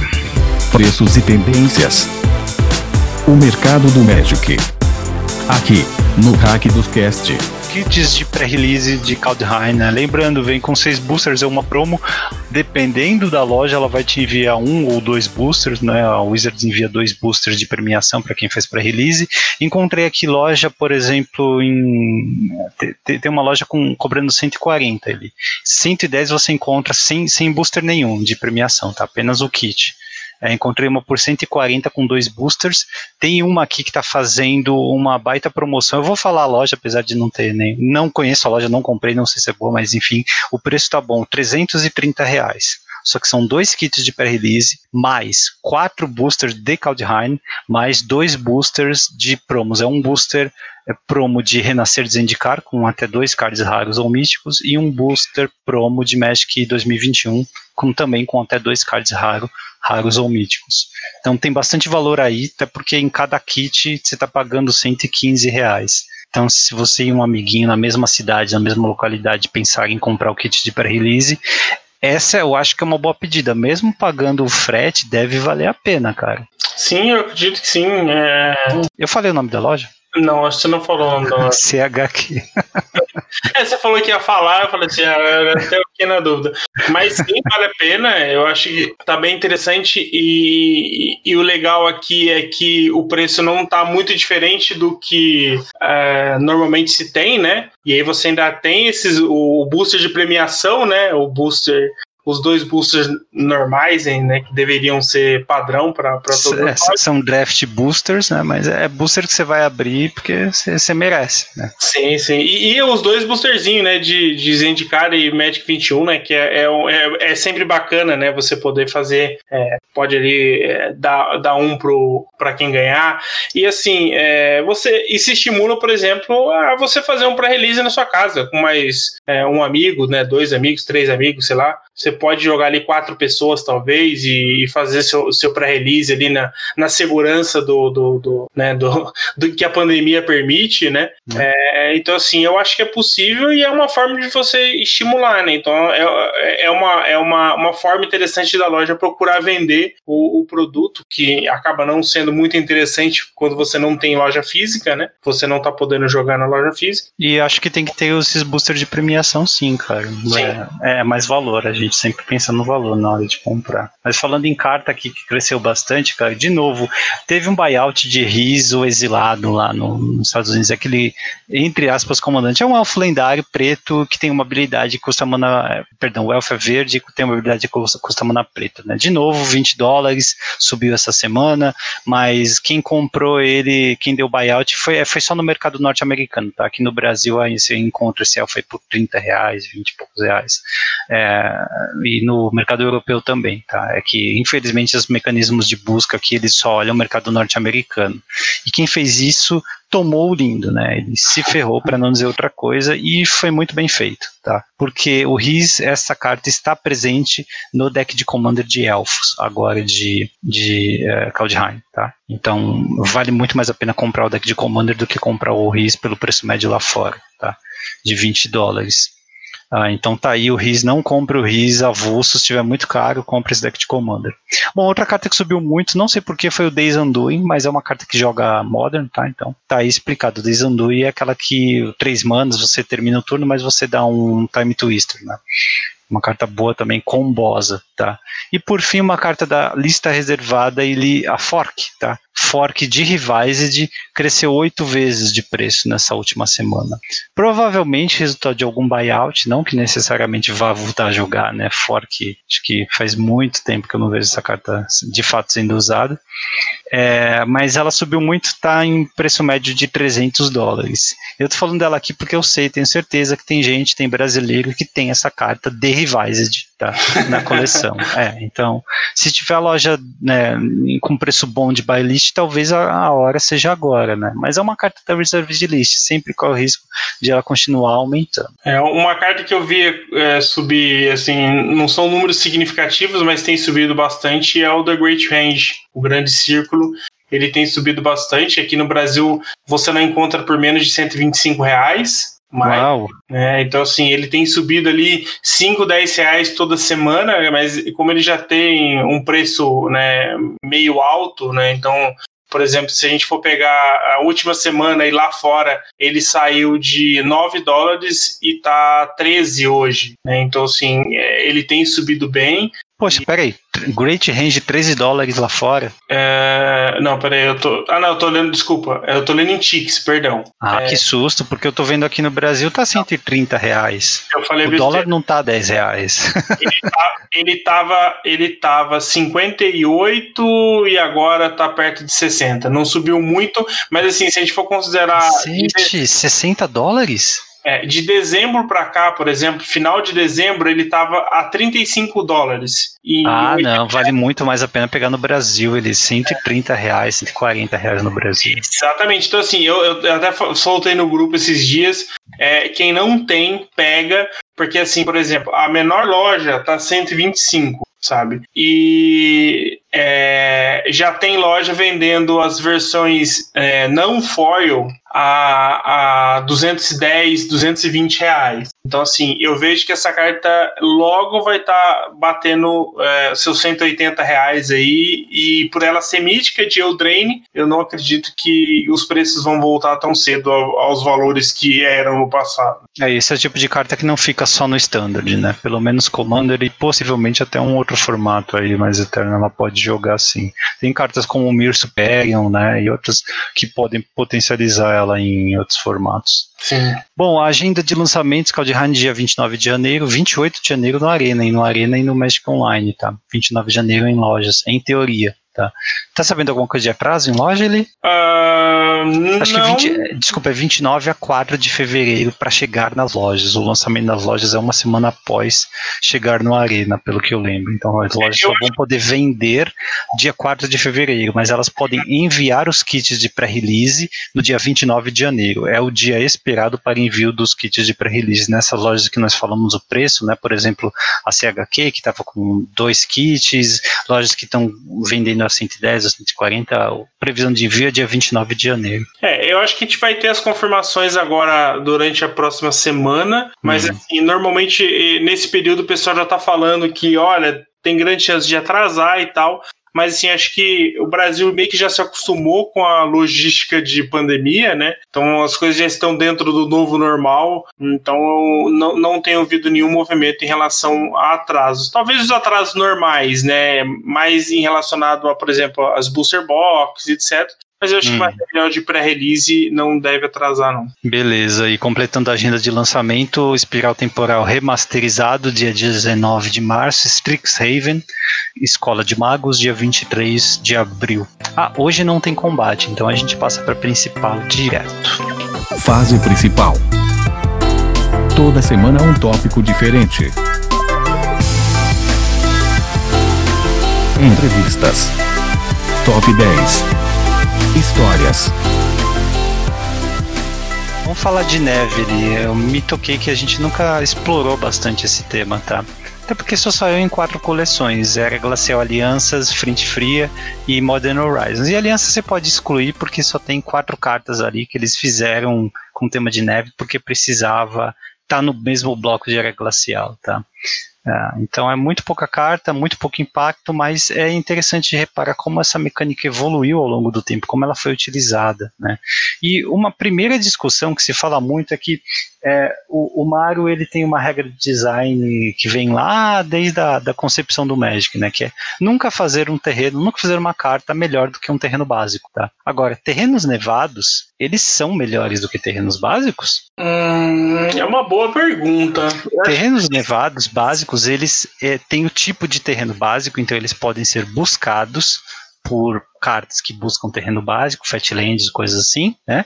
É, e terrenos não tem muita coisa que dá hate em terreno nevado e eu acho que tem mais upside, tem mais coisas que precisam de terreno nevado para serem boas do que coisas que dão alvo e te penalizam por ser, por utilizar um terreno nevado. Então eu vejo que não, assim, os, os, os defeitos são muito é, menores, né, do que as qualidades. E aí é que já começa o problema, né? É. Terrenos nevados provavelmente são melhores, bem melhores do que terrenos básicos. E ficam cada vez melhores a cada coleção de neve que sai, contanto que eles não soltem as mágicas que penalizam por utilizar terrenos nevados. Que não faz parte da filosofia da Wizards, né? Eles não querem. Acho que tem uma hate, hate um hate bear branco agora, que não é um bear, mas tudo bem. é um hate bear branco que faz entrar virado, terreno nevado.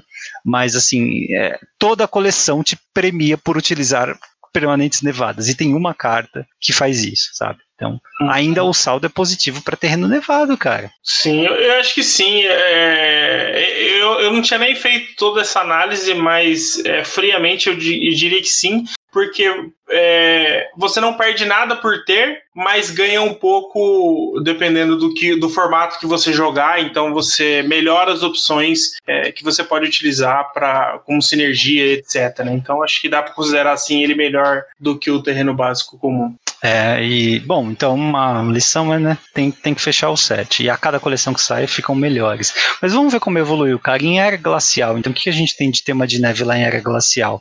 Primeiro que as cartas de neve, elas olhavam o número de permanentes de neve que você tinha, principalmente o número de terrenos nevados que você tinha, e ele acrescentava alguns efeitos. Tá? Por exemplo, a, a, Pump Spell acrescentava alguma coisa de acordo com o número de terrenos nevados e tal.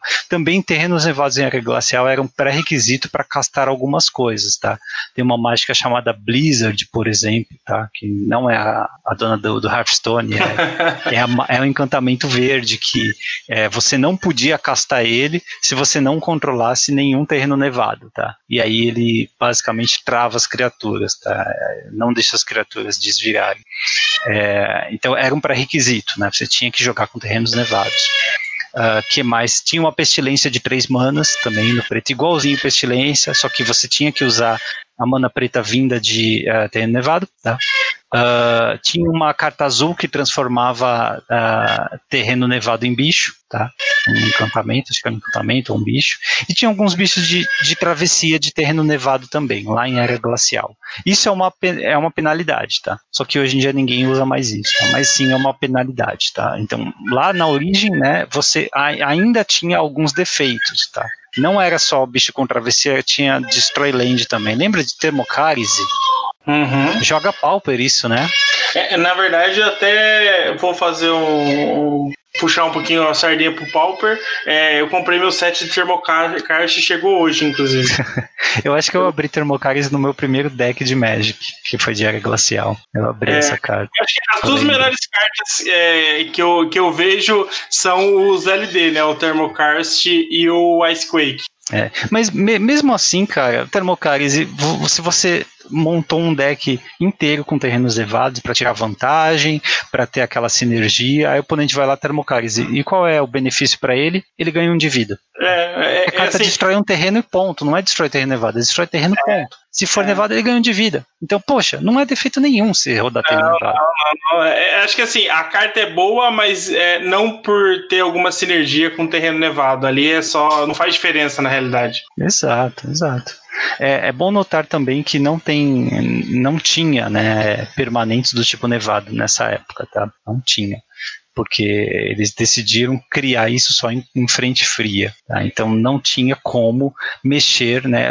Lógico, permanentes que não sejam terrenos básicos, então não tinha como mexer com permanentes nevadas nessa época, tá? É, as cartas ligavam muito mais para os terrenos nevados, né? Você não tinha é, é basicamente isso, né? É, tinha algum efeito que afeta o terreno nevados ou ela fica melhor por, por você ter o terreno nevado? Né? Exatamente.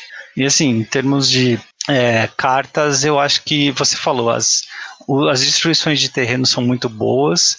É, eu acho que não tem nada muito memorável, não. Você tem, tipo, Uh, cartas que para a época né, fizeram alguma diferença, por exemplo, travessia de, de terreno nevado, né, tem uma de verde, tem uma carta vermelha que é 4 manas mais X e destrói X terrenos nevados ao, tá? É, se chama Avalanche.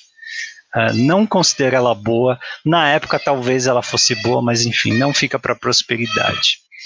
E aí a gente vai para alianças. A única carta interessante de alianças é o Internight, tá? Que é o encantamento, encantar mundo. É, que diz todo terreno é, nevado, quando vira para mana, gera uma mana adicional do mesmo tipo, mas não desvira na próxima fase, tá? E custa uma branca, uma verde e uma vermelha para jogar. Então é um encantamento ruim, tá? Mas sim tem sua utilidade em Commander, quando você tem a Dríade que desvira todo turno, quer dizer, é, qual, qualquer uma das cartas que desviram seus terrenos, seus permanentes uhum. todo turno, é, e sim, é, é uma carta que liga, né, para terreno nevado, mas é a única interessante. A coisa começa a ficar legal em é, frente fria ele. Tá? Em Cold Snap você tem a, a, o início de permanentes nevadas. Você tem criatura de neve, você tem criatura lendária, uh, que liga para coisa de neve, você tem encantamento de neve, tá? Você tem terrenos que têm habilidade que cobram, tá?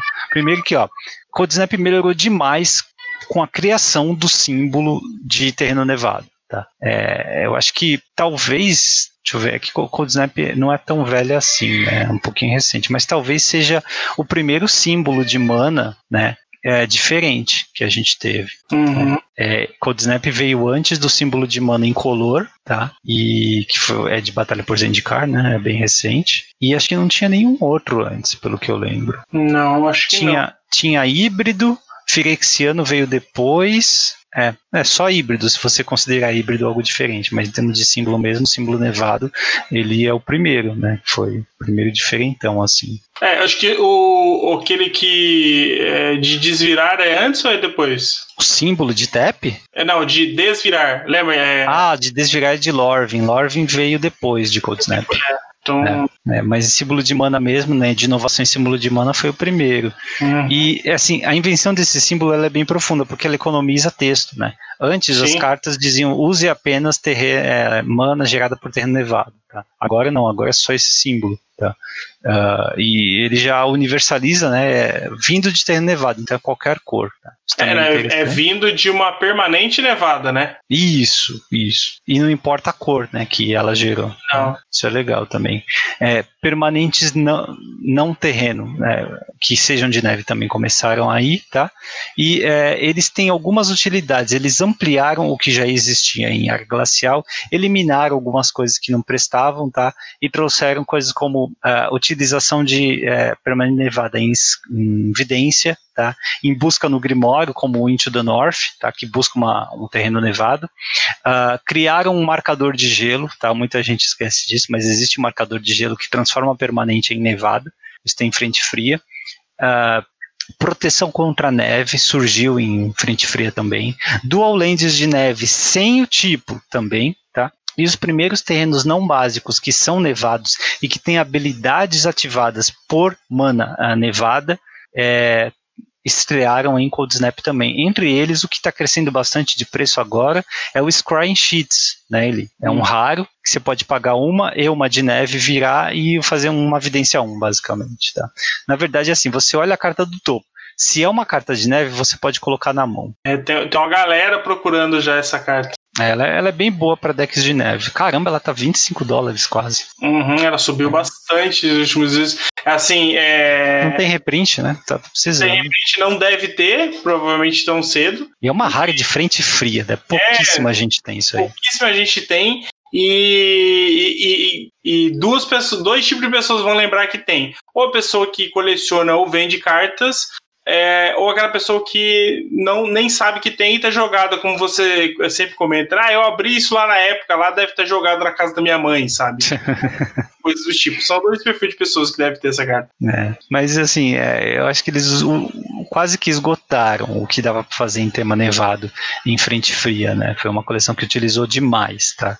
Uh, e, e ela só potencializou, tá? Ela não. Uh, não, não prejudicou nada o uso, ela só potencializou ainda mais o uso de neve. Tá?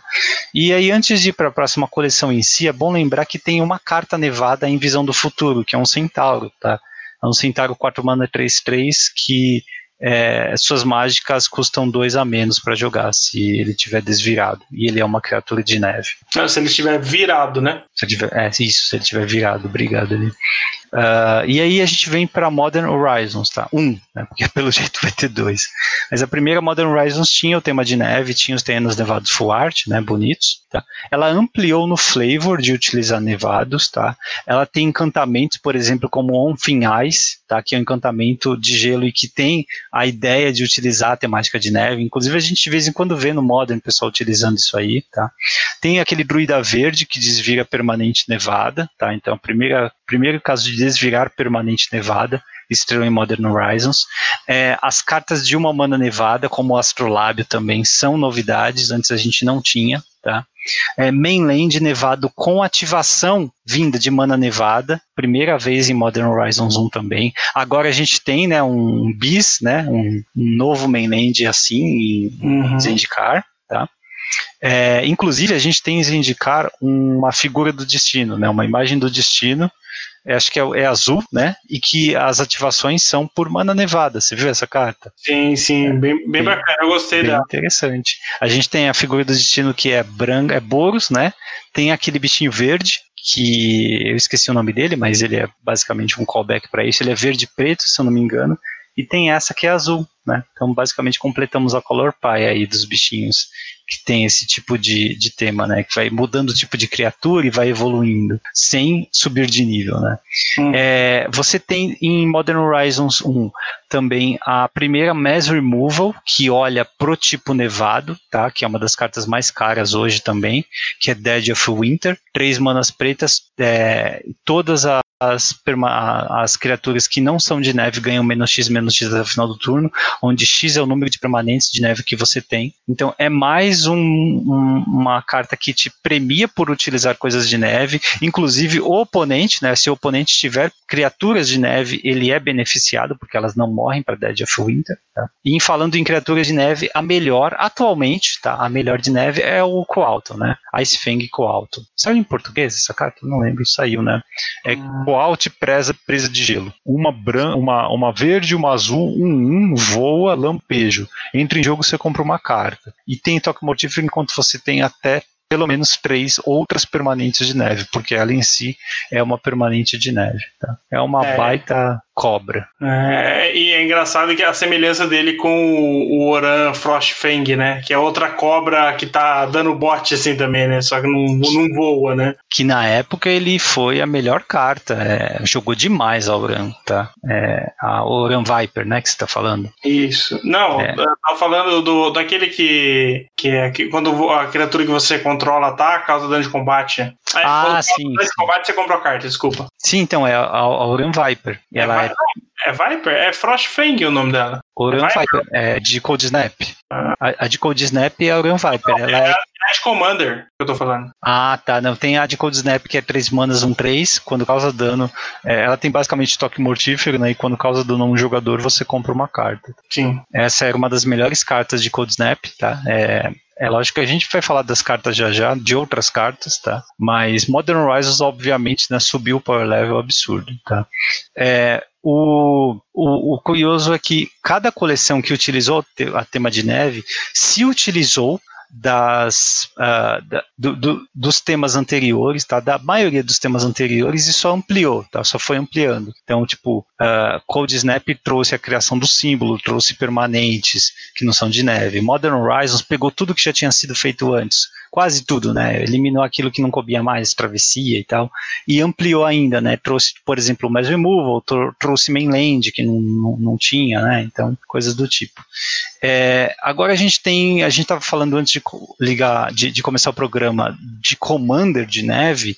Provavelmente o melhor com tema de neve é o, esse Sultai que apareceu em Kaldheim, né? Jorn, vírgula, Deus do Inverno. O que, que ele faz ali? O, o Jorn, ele obviamente é uma criatura da neve lendária, né? Do tipo Deus, duas genéricas e uma verde, 3/3. E toda vez que Orn atacar, você desvira todas as permanentes da neve que você controla. Esse é o, o primeiro lado. O segundo Inclusive lado. Inclusive ele, viu? E se os seus terrenos forem de neve, desvira eles também. Sim. E Isso é aí é o bom. segundo lado é um artefato da neve, lendário também. Caldring ou Caldring, o cajado gélido, custa uma genérica, uma azul e uma preta. Pô, aí e... você quer me ferrar, tem ring no nome e é um cajado. É, exatamente. E por isso que eu fiquei na dúvida se era Caldring ou Caldring. e aí você vira, é, você pode jogar o card permanente da neve alvo de seu cemitério neste turno. Se fizer isso, ele terá no campo de batalha virado. Não é nada Cara fantástico, né? Mas assim, é, é, me parece ser a única lenda temática aí de, de Nevado, né? Cara, é muito bom. A, o cajado e o bicho são muito bons. Se você tiver um de cada, quando você atacar com o bicho, você desvira o cajado. Então, tipo, você vira o cajado e traz um terreno de volta do seu grave, um terreno nevado que você milou por algum motivo. Você ataca com o Yorn, desvira o cajado, vira ele de novo, e agora você tem todas as suas manos desviradas, inclusive o terreno que você tinha né, trazido do, do grave e aí com todos eles desvirados você pode é, jogar qualquer permanente nevada do teu grave de novo, tá? E tem algumas de alto custo. Então, cara, é muito bom, muito bom mesmo. Eu acho que é o melhor aqui que com tema nevada, até porque pela identidade de cor, né, te permite ampliar bastante o que você pode fazer em Commander, tá?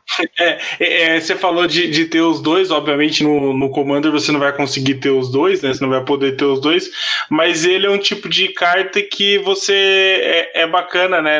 Ainda mais no azul, se você conseguir copiar, né? Porque você pode copiar um dos dois lados e castar o, o segundo lado, né? Para você tirar, tirar esse proveito, né? Acho que é uma, uma forma de você pensar no deck também, né? Sim, é. Quando você tem múltiplos, né? É se você puder copiar e tirar o lendário, né? Será que isso vai jogar standard? Porque em standard você pode jogar quatro no deck. É, o custo dele não é, não é, não é ruim, né, P? Três manas dos dois lados, né? Não é restritivo, porque só é uma mana colorida, é uma possibilidade. Você pode pensar em um Sultai Nevado que você tem é, boas emoções, você tem é, ramps. É possível, não vou dizer que é impossível, não.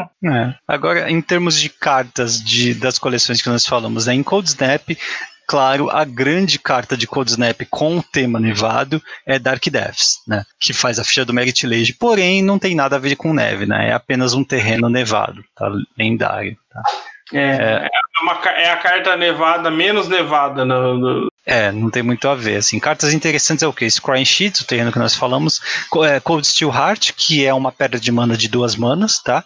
É, é, é, uma, lógico, não gera, gera mana de neve, tá? Mas gera mana de qualquer cor e é um, um artefato de neve, tá? É uma pedra de mana de duas manas, então precisa, precisa ser lembrada aqui. Uh, que é mais o, o, Boreal Druid, né? Eu esqueci o nome dele em português, é Druida Boreal, acho que é isso. Uh, isso mesmo, Druida Boreal. É um elfo de Lanoir, só que ele gera mana uh, incolor, tá? Em vez de gerar mana verde. Só que ele é uma criatura de neve e é um elfo druida, então isso é, é valorizado, né? dependendo é, do formato. É uma mana genérica de neve. É, não, ele gera incolor, né? Agora deve ter atualizado para incolor. Então, mas é que como ele é permanente nevado, então ela é considerada para neve, né? Como ah, sim, sim, sim. É porque esse negócio de genérico incolor é complicado, né? É. Tem, tem coisas que vão pedir especificamente mana incolor, certo? Sim. E de onde vem a mana incolor? E de onde vem a mana genérica, né? Mana genérica você não gera. Se você gerar mana sem cor, ela vai ser mana incolor, obrigatoriamente. Sim, é. Então no caso dele, ele deve estar tá gerando incolor, né? Ele tá, sim. Tá gerando o que o waste gera, né? Sim, sim. O texto certo dele é gerar mana, mana incolor. É, até tô olhando aqui no, no Squarefall aqui, se vocês olharem, aqui já vai estar o símbolo de, de incolor, né? Que é aquele, é, aquela estrelinha, né? De quatro pontos. É, mas você vê que, por exemplo, o único reprint do Druida Boreal é em Mystery Booster, né? E no Mystery Booster, é, ele tem a mesma arte, o mesmo wording do original. Então está errado, né? Teoricamente, está errado. É isso que, eu, isso que eu me pergunto porque eles tiveram o trabalho de mudar o frame, porque eles adicionaram o símbolo do Planeswalker lá no canto inferior esquerdo. Sim, sim. Né? E eles até comeram um pedacinho da carta, porque ela tem uma bordinha mais preta.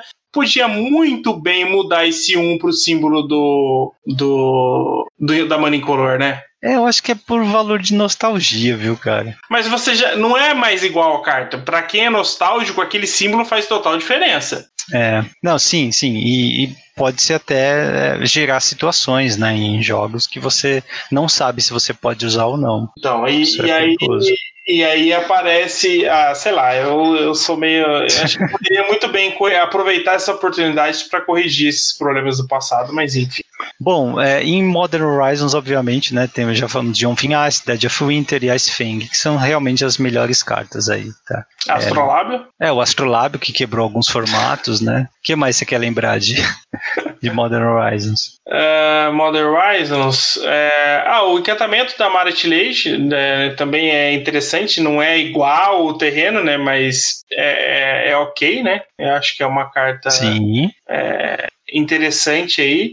O Winter's Rest é uma, é uma, é uma carta assim. É, é, tem efeitos é, similares, né? Então, assim, não dá para dizer que, que, que ela pode é, mudar muita coisa aí também, né? Então, assim, eu acho que é, por mais que as coisas melhoraram em Modern Rise, né? Você trouxe esse tema, é, as coisas ficaram meio desequilibradas, MP. Tipo, você tem poucas cartas muito quebradas e as outras você fala assim, é, não adiciona muita coisa, né? É, e se você quer saber as cinco melhores cartas de cada uma dessas coleções que teve é, o tema nevado, né? São cinco terrenos básicos, tá? é. Invariavelmente, sabe? Eles não são banidos, entra coleção, sai coleção, eles continuam jogando muito, tá? Então, sim, são os melhores. É, eu, ainda, eu ainda acho que o, o Astrolábio ainda é melhor do que talvez a Floresta Nevada, sabe? É, assim, mas né, há controvérsias.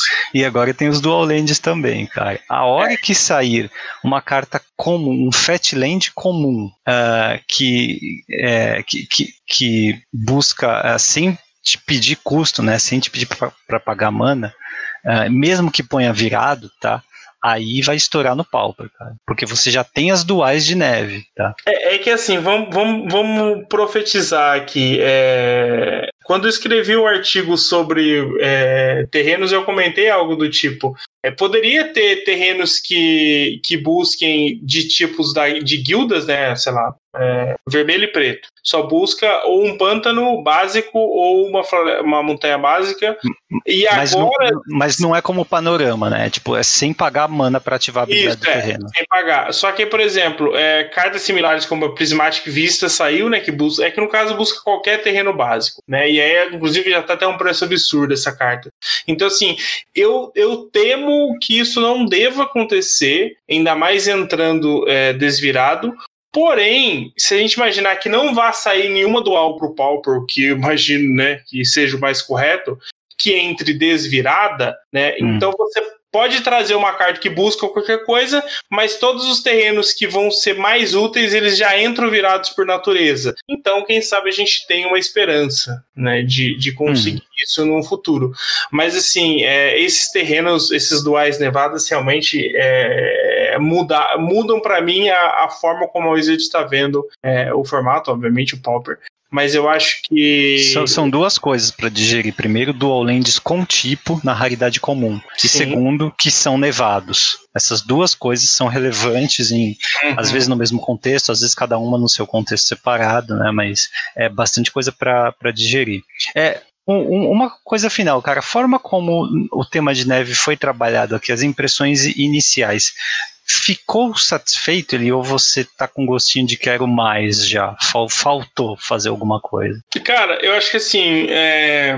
as outras coleções para mim, elas não eram coleções com temas nevados e eu esperava uma coleção que falasse assim, eu vou fazer um tema nevado, sabe? Eu vou fazer, tipo, a coleção para mim inteira tinha que inteira. ser tema nevado. Ah, tá, né? tá. E aí eu, e eu tinha essa esperança quando voltou-se a ventilar isso, é, seja em Kaldheim, né, quando é, começou a aparecer os spoilers de, de, desse tema, né, e aí Kaldheim saiu e minha frustração continuou. Porque a gente comentou semana, no episódio da semana passada é, a quantidade de mecânicas e arquétipos e várias coisas que Kaldheim tem trazido, e aí nessa salada toda jogou o tema nevado. Então, mais uma vez, ele virou coadjuvante e eu acho que ele precisava ser a estrela de, de uma coleção. Acho que assim, ela tem potencial para ser estrela.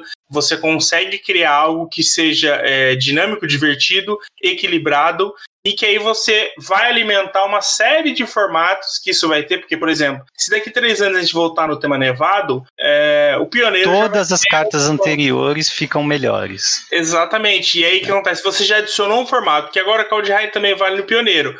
É, Nevada não vai jogar pioneiro porque só tem ele, sabe? Mas aqui três anos você já alimenta e fala, pô, lembra aquela carta que saiu lá em Kaldheim? Ela pode ser útil agora, sabe? Então, assim, eu acho que. É, Ó, dizer que Nevado não vai jogar pioneiro é um pouco precoce, hein, cara? Pode ser que jogue. Ah, não, eu acredito que cartas vão jogar. Eu não sei se vai ter decks nevados no, no pioneiro. Hum. Esse é o ponto. Talvez eu não. Tipo assim, é, eu acho é, que... é que a mecânica é tóxica, cara. Eu acho que vai acabar tendo. Assim, sempre tem, mesmo que seja tier 2. E aí, se tiver, o pessoal vai encher de ter nevado nos decks pra. Ah, não, sim.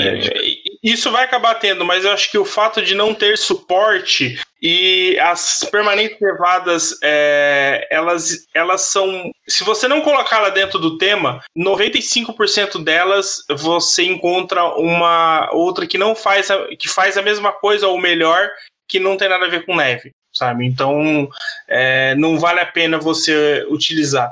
Então, assim, é, esse é meu problema com o Nevado nas condições que ele tem saído, sabe? Tem uma que me preocupa, porque tem o potencial de fazer isso para qualquer deck, que é o mainland novo, tá? A gente não falou dele porque, lógico, ele não é lá, aquelas coisas, mas tipo, é um mainland que não entra em jogo virado, adiciona incolor. Você paga três nevadas, ele vira um bicho 4-3 com vigilância e tem todos os tipos de criatura. Então ele é o Mutavolt do Pioneiro. Acho que o Pioneiro já tem Mutavolt, né? Mas esse aqui é um Mutavolt maior, além de ser nevado, tá? Então ele meio que te justifica para decks monocoloridos, até para decks incolores, né? De repente vai que tem um deck incolor. É, ele acaba é, é, sendo, sendo interessante. Então, não sei, talvez né, é, a gente tenha mais uma demonstração aí da toxicidade dessa mecânica, porque ela realmente empesteia, né? É que a gente falou, o terreno básico ele deixa de ser usado porque usar os terrenos elevados é bem melhor. Isso é preocupante, né, cara? Mas enfim, a gente tem que navegar aí o, os metas como eles são. Assim, ficar preso a uma coleção com neve, como você falou, que você gostaria de ver, eu acharia bem legal, assim, sabe? Ter certeza de que todos os decks terão alguma coisa nevada para fazer, né? Era uhum. Glacial meio que tentou ser assim, mas tinha muita coisa acontecendo lá e era a Magic das antigas, né? É, eu acho que poderia muito bem fazer um, um, um retorno à Era Glacial. Claro que não dá para chamar a coleção Retorno à Era Glacial, mas tipo assim, algo que realmente remetesse ao que era, o que foi, era o que se esperava que, que tivesse mais em Era Glacial, porque, tipo, a própria coleção em si, você tem esse entorno, né, de, de era glacial, né, de, tipo, o mundo inteiro tá debaixo de neve, etc. Eu, eu queria isso numa coleção. E, tipo, Kaldheim é do, do mitologia nórdica, sabe? Tipo, você tá literalmente debaixo de neve, sabe? Só que aí eles é, é, quiseram é, abranger aí outros reinos, e aí você, né, cada reino tem sua temática, então acabou... Tem o Planinalta Elfo sem camisa lá, então não tá tão então, frio assim. Então, Se você for assim, ver alguns dos deuses também, eles não tão... É que lógico, é um deus, então ele né, não vai passar frio. Não sei, se passar frio não tem problema, mas a forma como eles se comportam, como eles se vestem também não... É, esse não deus não pode passar frio não, porque eles, não, eles morrem, né? Eles não têm destrutiva, né? Então esses deuses não pode. É, eles é... são bem mais próximos da Terra, é verdade. É. é verdade. Mas assim, é, por exemplo, poderia muito bem fazer é, Cloud High é, ter dois blocos, aí fazia um dos blocos totalmente nevado e outro é, abrangendo um pouco mais o resto do, do, do, dos reinos, sabe? Né? Eu acho que é, é, ainda ficou aquele gostinho de que poderia ter sido melhor, sabe? Ah, sim, eu entendo o que você tá falando. Tipo, a gente quer ver o que é que o vermelho faz quando tá frio. Né? O, qual o poder das montanhas, qual o poder das criaturas vermelhas, das mágicas vermelhas, quando você tá na neve, né? Como é que você explora o verde nisso e todas as outras sim, cores sim, nisso, né? sim. né? E até agora a gente não fez isso né, de forma tão profunda, assim, para cada pequeno aspecto de uma coleção inteira de Magic. É, mas, de novo, né, como a mecânica é extremamente forte e ela é bem tóxica, né, nesse sentido, é, talvez seja bom tá? Talvez seja bom para não realmente empestear todos os formatos e todos os commanders. É, mas é esse, né? A revisão, apesar de ter saído aí ao longo da história do Magic, uh, Neve ele não teve tanta coisa assim para deixar memorável para prosperidade, tá?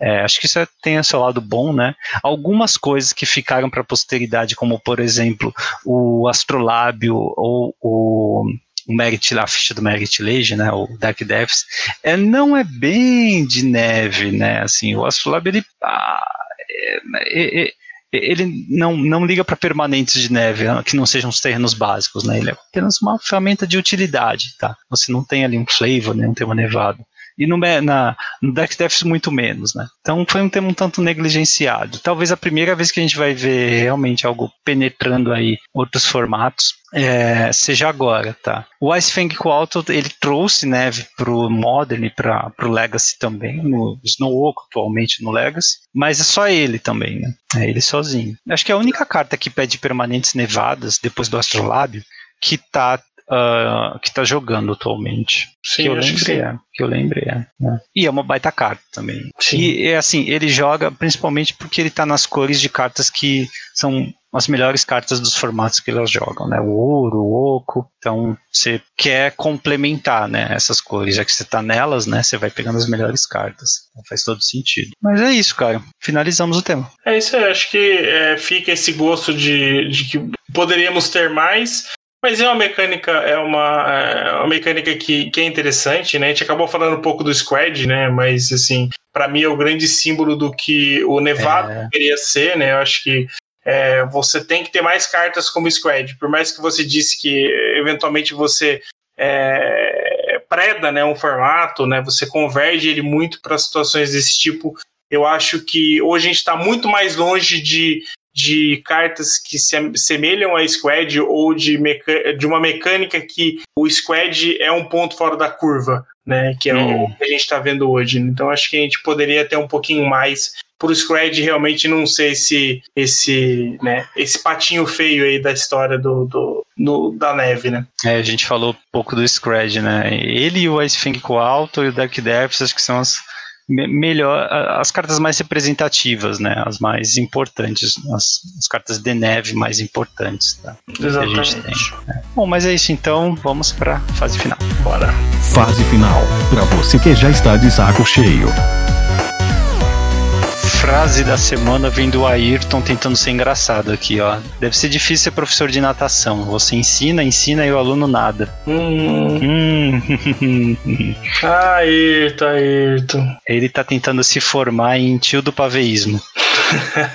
É isso. Só pode ser, só pode ser. Ai, Ayrton. Bom, o Will Quiz da semana, ele, qual é aquele dual land original de alfa e beta, sabe? Que foi, não foi lançado em alfa, mas foi lançado em beta. Cara, a primeira que eu. Eu acho que eu tô errado, mas a primeira que eu pensei foi a Boros. Eu não sei porquê, mas eu acho Não, foi a Volcanic Island, a Izete. que é Zete. Tem algumas lendas aí que dizem que tem alguns prints da- de- dessa versão de alfa por aí, tá? Mas a maioria do, do que eu vi ali é, teve os, os debunkers dizendo que é miscut de beta, porque a diferença que você tem para separar uma da outra é a borda, tá? Uhum. Então, se você tem uma carta de beta que teve miscut, ela pode ser interpretada como uma carta de alfa. E aí vem o pessoal dizendo: olha, eu abri uma Volcanic de alfa. Não, não é de alfa. Mas tem aí, eu vi, eu vi uma lenda num post do Reddit que algumas caixas com Volcanic Island foram. ah, ah, foram vendidas né, por alguma loja do, do mercado norte-americano, mas no próprio site da Wizards né, tem alguns posts, alguns artigos do mar, inclusive, dizendo que essa carta não foi impressa em alfa. Tá? Então, Tá aí, é um erro deles, né? Eles não cometem mais isso hoje. Hoje é proposital, assim, quando falta um pedaço de um ciclo de terreno, como que a gente tem agora, é Não, vamos proposital. Lança seis em um e Na quatro. próxima coleção. É, Por quê? Ah, porque, porque sim, velho. É. porque eu acho que eu precisava desequilibrar um pouco, tá muito equilibrado. Vamos fazer essas cores jogarem mais. ajuda Porque eu quero né? provocar quem tem toque. É. É isso. Bom, é, ficamos por aqui então. Obrigado por quem ouviu até aqui. O e-mail é hackdoscast.gmail.com e o Twitter é arroba hackdoscast. É isso, Li. Valeu, galera. Falou MP. Até semana que vem. Abraço. Até. Falou.